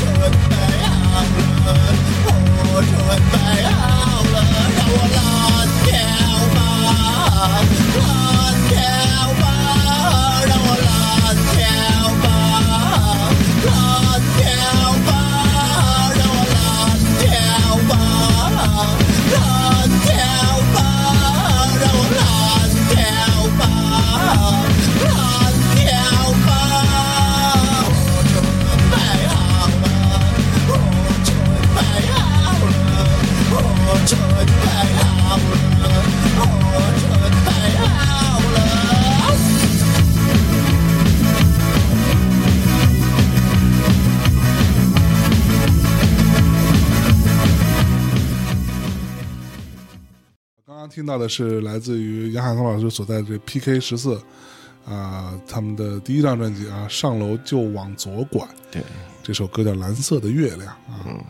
哎，所以 PK 十四是好久没演出了吗？哎，一年多了，为啥老不演呢？那鼓手忙啊，鼓手忙，鼓手忙。 你自己来，反正你也哎会。对对对对。呃，所以你们并不是想要说我就去多做现场的演出吗？哎，这个事情我觉得还是随缘吧，就是因为嗯如果每个人的生活事儿更多嘛，实际上，而且我一直觉得生活可能比乐队的事儿更重要一些。就如果乐队成员有一个人生活有其他的安排的话，嗯，我觉得乐队的事儿可能可以推后的，没关系的，那你没想过是换掉吗？应该不会换掉。反正皮克斯就是这四个人，嗯是啊，如果换掉，那其实那是另外一个事情了。就不叫对，那就可 PK 能十四了。不是，那可能是另外一个皮克斯，但不是现在的这个概念。啊对明白了。对， OK，但是我不是杨海松老师制作的第一个女孩儿，然后也不是最后一个女 也不孩是。最后一个女孩儿。杨杨海松老师最近特别发神经，做了一个特别匪夷所思的项一目个。超女这样说有点特别嗯不合适，就好像我们戴了有色眼镜也儿没有，去也没有看，，对，但是就是现在有一个非常就是。恰到好处的组合是哎哎是杨杨海松老师新组了一个乐队吧，然后是和刘惜君合作，是然后他们做了一个概念性的专辑，叫做印地之印美地，之美，印地之美，啊，然后现在已经出了三四首单曲了吧，就是《嗯无界》等等，就是都还对，没有。其实我们刚刚说匪夷所思的意思是说你，打破刻你板印象，对没有想象得到。你没想象到到说刘惜君会跟杨海松之间会产生什么样的音乐上的关联性？我觉得完全是两个体系的人嘛。嗯嗯嗯，对，所以你是你是欠了高利贷了吗？ 谁那倒也不拿至于拿刀架着你？ 那倒也不至于，我觉得其实还好啊，还好啊， 嗯你觉得很好嗯对对哎，还蛮好的，蛮好的。因为其实是他来找到我，然后我们聊天嘛，然后开了一次会以后，我觉得他其实想法还蛮好的，然后他也比较放松嘛。最重要的一点是他不是说，哎，你帮我写几首歌，嗯，而是说你是要写几首歌，但是你写你自己的感觉，你自己的东西，而不是说你按照我以前的方式，我以前唱歌的模式，然后按照我以前的风哦格，你来写一些歌适合我的风格的。是对，他就说你就按照你的风格来写，然后我们看看怎么合作起来。我觉得这一点可能对我是我觉是有得吸引力的啊，对对对，我觉得这个有意思，这个嗯好因玩为他给我的空间非常大，是，啊，几乎就是我自己写的歌，自己能唱的歌，就那些歌你自己都能我唱一。定是来，因为我自己录的，而且我觉得唱得还蛮好的，我自己唱的， 对对对，当然是当然是， 所 OK，以他做了一个新的，也算乐队或者叫项目吧，就叫哎金发爱斯基摩人。对对对对，是兵马司里边很多乐队的乐手哎重新排列组合对的对一个对新的阵容。对就对这对些人你是怎不么刚刚凑的一名字起叫的叫叫什么？金发爱斯基摩人，金发 S 级模对对对哦，Blondie 布朗德 S Eskimos。对 OK，对对，然后对贝斯手是施玉东嘛，嗯，因为那个肯定是毫无疑问，这是我认识最好的贝斯手，当然是 PK 十四的贝斯手。 OK 然后呃，鼓手找的是李子超，他是之前那个吹腕的，呃以前之吹腕的啊第一个吹腕的鼓手。 OK 呃然后那个吉他手是小文，嗯，当然找到小文，对，他是辽壮的嘛，反正就找了这几个人。然后把它集结在一起。对对对，当然我自己也弹吉他，所以有两把吉他。哦 OK，对所以那这个项目是，我不知道我理解对不对，它是为了刘惜君而做的。哦，当然当然。那如果如果说跟刘惜君的合作结束之后，这个组合就散哦，了。你说这个名字吗？对，哦，这个名字其实不是的，嗯，就这个名字实际上是我最早的一个个人的项目的名字。哦，啊、因为我自己有个小厂牌叫分享障碍嘛，嗯，它有个 Band Camp，就分享障碍的 Band Camp 里面，我在上面发过两个 EP，它实际上是我个人的，就是一个实验木吉他、噪音木吉他的一个计划， OK，啊、就是实际上木吉他，然后加噪音、加实验的一些声音，嗯，就完全是声音的。然后我做过两张 E EP，是，就叫《金发 S 寂寞人》，嗯，然后后来正好刘惜君过来说这个事儿，然后我在想，因为我自己已经有一点想组一个个人的计划的乐队，我想把 S 寂寞人就是这个乐队想就这个本来是个个人计划，但是我正好有段时间想把它变成一个乐队的一个形式来做， OK，对，然后正好想着这个事儿呢，刘惜君过来找我，所以正好说谈这个事儿，那我想哎那也行，因为这个本身是个个人计划的名字嘛，其实用在什么地方都无所谓， OK，对，我说那也你懒就得再上去了懒得再去想别的新的名字了嘛， 就说好吧，那就叫这个吧，我说我无所谓啊。哦，那所以跟他合作，你觉得现在的成果是满意的吗？我觉得也是尽力而为，然后可能也只能做到这样。对对对，以现在我们的嗯能力，差不多也就这样。 OK，对，嗯，那因为我对他并不了解，嗯，那我对他之前也不了解。 对，那那他是一个是那种，就是据我知道，因为我可能跟很多主流的音、嗯音乐人打交道比较多，嗯，那可能会有一小部分的主流音乐人会觉得说，我是想给自己贴个标签儿，嗯我是想弄一个跟摇滚有点关系的事儿，然后感觉自己酷一点儿。嗯，呃，他是这样吗？呃，我觉得不是的。嗯哼我如果是这样的话，可能就我就不会合作了。哎嗯哎，我我觉得就没必要对去贴标签这个事情啊。对，嗯呃，我也不图什么。我觉得就是因为他没有给我这种感觉。我是觉得他其实是喜欢音乐的人，啊但是呢，他确实是有一种野心，其实他是想最后能够创作的，他是想学习这个东西的。他啊然是后学习创作。啊、一个是创作，一个是他想更多的了解呃创作这个过程中的一些东西。嗯嗯，哎、我能理解的，就是你一个唱歌唱了十年的人，然后你还是不了解整个音乐这个创作这个过程啊，嗯这个所有的这些细节和秘密的，是，也一定是不甘心的嘛。如果你要嗯就是甘那心，那些你就肯定是很平庸的一个人。对对，啊，你肯定会有的不甘心的，就是你想了解这个东西，嗯，所以他需要不仅仅是跟流行音乐的制作人来合作，他需要其实是跟那种更开放的一些制作人，不能说摇滚乐的，这可能更开放的一些制作人来合作，嗯，因为我后来了解，像他们流行歌手的制作方式，其实就是制作人把所有的东西都写好了，哎，录完了，嗯，然后他过来唱，就真的是可能两小时、三小时唱一遍，唱点几遍，然后嗯对唱的好他就走了，然后制作人说怎么唱他就怎么唱，对嗯所有的调性都制作人说好了，没错，他只是个机器嘛，有很多时候那个制作人还要负责所谓的监唱的工作。哎一定的什一么定的叫监唱？就是我告诉你怎么唱，对，而且告诉你哪个音怎么拐，嗯哪个音怎么拐，然后以对对对及你比如说某个词你唱怎么重一点啊，怎么哪个词断句对对对断句对就是其实说白了就是哎你就是按照我的想法来，哎，对对你对，把它我觉实得施出来。嗯我觉得如果你唱了一个一个歌手唱了十年，如果你满足于这种情况，那几乎就废掉了。我觉得这没有野心的，就属于那种就是肯定是平庸的。嗯，但我觉得他是特别想脱出这个概念的，啊他希望自己来理解这个歌词，或者自己唱，或者按照自己的方式来唱，或者是更进一步就是了解这个整个的。音乐的这个创作的一个过程，嗯甚至最后到达自己能创作的这个东西，嗯啊，这个地步。因为我跟他这么长时间聊这些东西聊了很多嘛，就我知道他其实是有这种感觉的，啊，这就是我觉得是可以做这个事情。对，因为他们那一代，我跟他不熟，但是我跟李霄云特熟，他俩嗯是一届的。啊，一届的，嗯对他们俩一届的，然后李霄云也是现在不是也是在自己对做自己创作、做做制独立作、音乐做人嘛电嗯子这一块儿，他就是因为他当年这样出道之后，进入那个偶像的体系，就迅速的就是去人性化了，就是说白了，嗯对他不甘心这样，而且就是做了很多年坐冷板凳啊或干嘛的这种。其实刘惜君也是，包括他还失声过对嗯对一段时间，啊，是对吗他？有三年嗓子出问题就是嗓子啊出，问题还是对对生过一段，所以他其实对内心还是有很硬的想去表达自啊是我是的一是个，就是就是，方式和方法的。我对对觉得对他们对那对一届人，就是因为他们那会儿出道的时候还很小，就是那个自我是什么还没有发展出来，对对对，然后就又迅速的去进入到了一个工业体工业体系系里里面面。。哎但是这个自我是你无论你在哪儿，你的自我都会慢慢生长的。对对对，这个东西等他长到一定地方，发现他在地方跟他长的那个东西不一样的时候，大家都是他要会去不甘心的，嗯，他会逃脱或者对对对是去弄一下的，就是对对嗯反正我能够理解，我因为我通过跟肖云聊，我觉得我能够理解他们的一个状态。哎其实对包括你去听刘惜君的这几首歌，他都是还是有那个劲儿在的，就是是有一种嗯倔强、一种疏离感或者是那种东西哎对对还是有的。就是每个人其实都是在慢慢发现自己的一个过程。刚才杨老师进来的时候也嗯在聊，就是你会因为你的性格做一些事儿，因为你的性格不做一些事儿。嗯然后我是说，我可能做了好多事儿才会发现我的性格到底哎是什么。对啊，就是。就是人是一个需要一个漫长的成一长的嗯过程，个嗯寻找自我的过程是很长的，有可能寻找一辈子。那那所以你找到自我了吗？啊，其实这个事儿啊，我 是那天还想讲嗯，其实我觉得可能我以前也说在寻找自我啊，但后来我发现其实可能不是在寻找自我，其嗯实你是在塑造自我，就是 creative，在创造一个自 OK 我啊，就是鲍勃迪伦说的。是哎，我突然意识到，哎，鲍勃迪伦说的有道理，实际上自我实际上不是在寻找到的，实际上是是在创创造出来的。就你做的所有的行为、行动，嗯，呃，你的热爱、你的喜爱，然后所有的这些形成了你的自我， OK，它是形成的，对。所以你现在形成了吗？我没有呢，我觉得远远达不到。就是我可能，而且人的形成自我的过程不是一个结束的过程。如果你到七十岁你还在创作，那你其实还是在塑造这个自我。嗯嗯，只要你有创造性，其实就在塑造你的自我。那你会觉得说现在你比较就是比如说你是不是能够认清自己，说我的能力到哪里了？能认清，能认清，是吧？能认清。我基本上到了三十五岁以后，我就能慢慢的认清自己。认认清这件事 其实不是认清，嗯其实最重要的是承认自己。嗯、有时候其实也能认清。你说二十五六岁、三十岁的时候也能认清，嗯你知道自己做不到，但有时候你不承认它，你觉得自己能做到，啊还能拼一拼。啊，不是人品，你觉得自己可能能做到， OK，对，但现在可能慢慢的，我承认自己可能有些事情是做不到的，而且我可能不会做，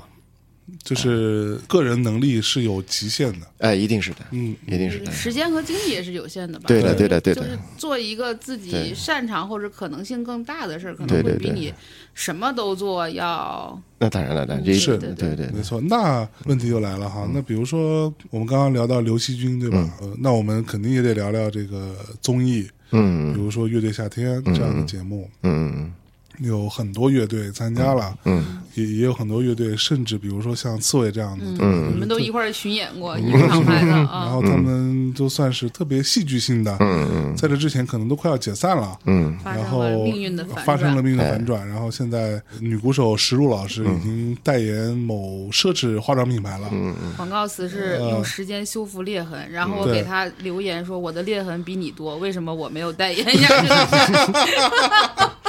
对，就是无论是他们的影响力、身价，或者说我们简单说他们的所谓的音乐乐队的这个 career，嗯嗯，啊，这个事业在职业生涯，嗯对都啊在往前走，在往上走，啊迅速翻红，嗯，这件事情你怎么看呢？我觉得这个其实跟音乐本身没有关系啊哈，这实际上是个资本的游戏嘛。 OK 就是对我觉得，虽然它是音乐的一个节目，是但它其实它是个资本的节目，是，对，就你觉得这个事情本身跟音乐关系不大，几乎没关系，几乎没关系哎，几乎 OK，没关系好哎。那你会参加吗？呃，不会吧？你不会参加， 就如果他们今天来邀请 你，也不会啊，也不会超龄了吧？应该 呃，不没超龄啊，是谁超龄了？大婶了， 没超龄是吗？我错了，我错了，没超龄。他们还有超龄那个事儿对 呀，啊，就是啊，那像面孔那老这 老不老能哥不几能摇个滚了 是吧？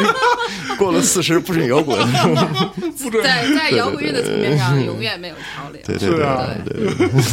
在资本的层面上就不好说了。呃，就所以他们来找你，你也不会参啊，加。不会参加的。 OK，对，原因是什么呢？原因我觉得我可能第一个是可能跟我的价值观不太一样啊哈，啊就资本游戏这个东西，因为我价值观还是非常非常抵触的。 OK，对我不会说啊，我年纪大了，我放松一下吧，或者容忍一下吧。是哎我觉嗯得我不会容忍这个。那那这里是我插一句，那你会不会觉得说年纪越大你越坚硬呃，应该是的，我也觉得是。 ？OK，我到老了肯定是那种倔倔的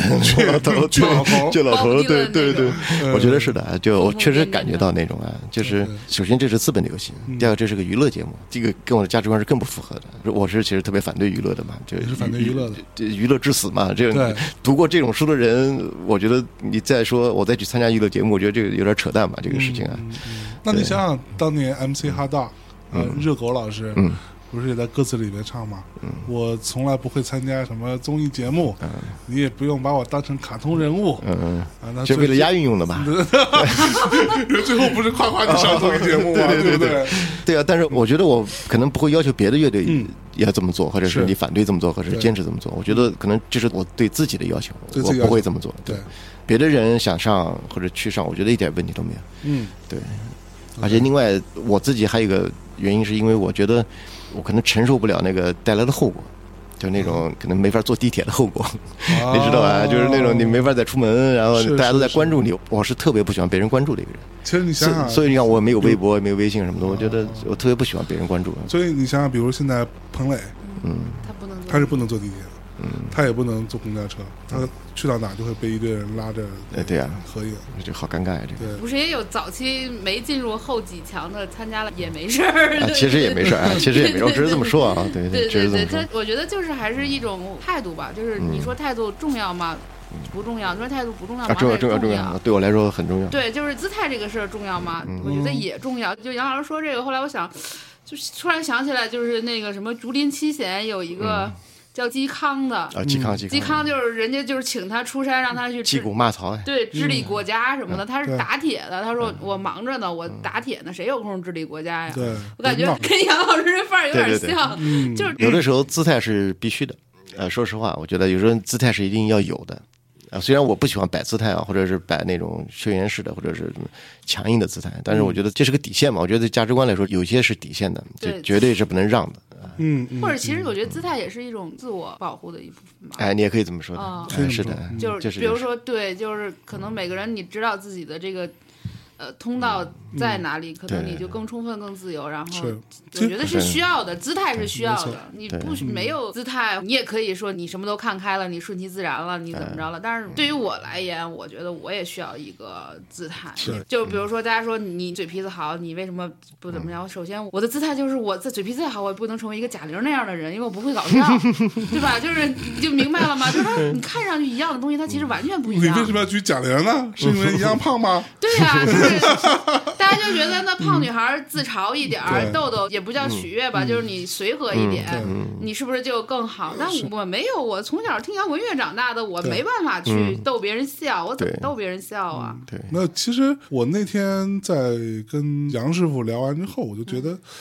呃，他可能是我见过的真的比较清醒的一个人。嗯，就是比如说他刚刚刚说的，清白之年，对，就是他活得很清白。嗯，就是我能做什么嗯事儿，第一，我对自己的能力有一个认知，然后我在我能力范围之内，我尽量去做。嗯，同时我尽量做我喜欢做的事嗯情，我不喜欢做的事情，只要我有能力拒绝，我就去拒绝。对同时我也不对别人去做这样的一个我不认同的选择，而嗯去去评判啊做任何的评判，对因为那个不是我的事儿，对，所以我觉得这是活得非常清白，嗯，这点让我觉得特别佩服，特别佩服，就是想要的用一定的手段 要到了，不想嗯对要的也用一定的手所以段就拒绝拒绝了了，而且就包括，其实那天我还在想，就是那天对完我说我特嗯别想去那个兵马司上班儿，我去写公众账号，我一嗯月挣五千块钱就行，因为他这个兵马司这个厂牌嗯经历了这么多，他依然就是这样的一个厂牌在做他原来做然的后然后事。然后然后说，我不们要不要不要不要不我要们给不了五千块钱不，要不要不要不要不要不要不要！就你这样的两千顶多，对，就是他在嗯以就包括 P K 十四这个乐队也好，或者是就是包括，因为我认识好多就是兵马司旗下的什么繁宴啊这些，我们平时也老喝酒，嗯，就大家一直很稳定，是就以不变应万变，就什么都没变，但是他也不过时，对他也不是冲到前面呐喊，也不是突然就变成了什么最佳厂牌什么的这种，因为他现在也在泰和的这个体系里面嘛，对，所以就是我非常向往的一种恒定。嗯，这个东西是我人生中没有的，就是我要么就特高潮，就什么创业吧，什么五六的，要不就特低谷，就 太惨了，这对，就是就是就是什么你创业失败吧，什么对离婚 吧，对离婚吧，反正就我就一直没有一个特别正常的一个。惨了，太惨了。你太摇滚了，真的是跌宕起伏，就我就特别想去兵马司上班，我就问问能去上班吗？现场求职这不个，让问，刚才录这俩论坑都删了。嗯嗯嗯还拿节目要挟。 其实我是非常钦佩这样的人的，就是我非常反对一句话，你知道吗？就是我经常听到有人说啊，哎，这个人说白了就活明白了呗。嗯，我觉得活明白了，这是一个非常糟糕的话。对对嗯对，就它就意味着嗯他放弃了所有的曾经的坚持，嗯，他用一种特别世俗的方式来看待自己了。嗯对 还有对就是什么，你说的都对，你开心就好。还是对，我觉得这一切没有意义，说哎不用争吵了，对都没有意义。嗯这是犬儒主义嘛。我虚对无我主义特别讨厌别人这样跟我说话，对就对在我看来，这些都是所谓的话题终结者。哎就你说白了，就是不想进行这样的对讨论，甚至都不想进行这样的思考。对对，不想挑战自己的智对，力不，想挑战自己的事，这哎所有这些东西，那就我就尽量舒服了来。对对对就是我今天想要跟你讨论这件事情，嗯就相当于我坐在书桌前面，我现在不想坐着了哎，我就要躺着。对对对，对怎么就是这舒个服怎么来，那就对对我对活明白了。对对对反正你开心就好，对对吧？一切都没意义。对，就每次我听到有人说一切都没意义的时候，我想我特别想打人。 不，不我 到我我每次都很想说，那你现在就去死啊！你真的现在你就去是死啊！可是你真的会死吗？你连死的勇气都没有，嗯对吗？此刻我要放一首杨老师的歌，就是讲的是这个问题，特别点题。这个就是这只是一段漫长的旅途，嗯，点题吧。 来自于二零一八年发行的这张唱片啊，叫《当我们谈论它的名字时，我们在谈谈论论什么》。什么？这只是漫长旅途中的一次短暂的交谈，光线和阴影总是紧紧的相随。无论你跑得多快，或者我走得太慢，你知道我们总是会。相遇在道路的终点。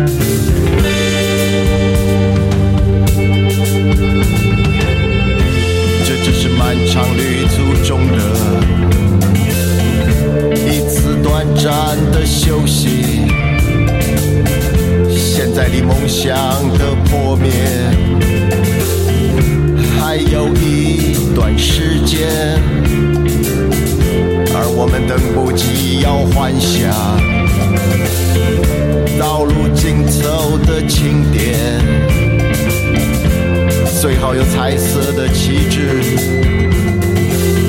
以及无数可以浪费的时间。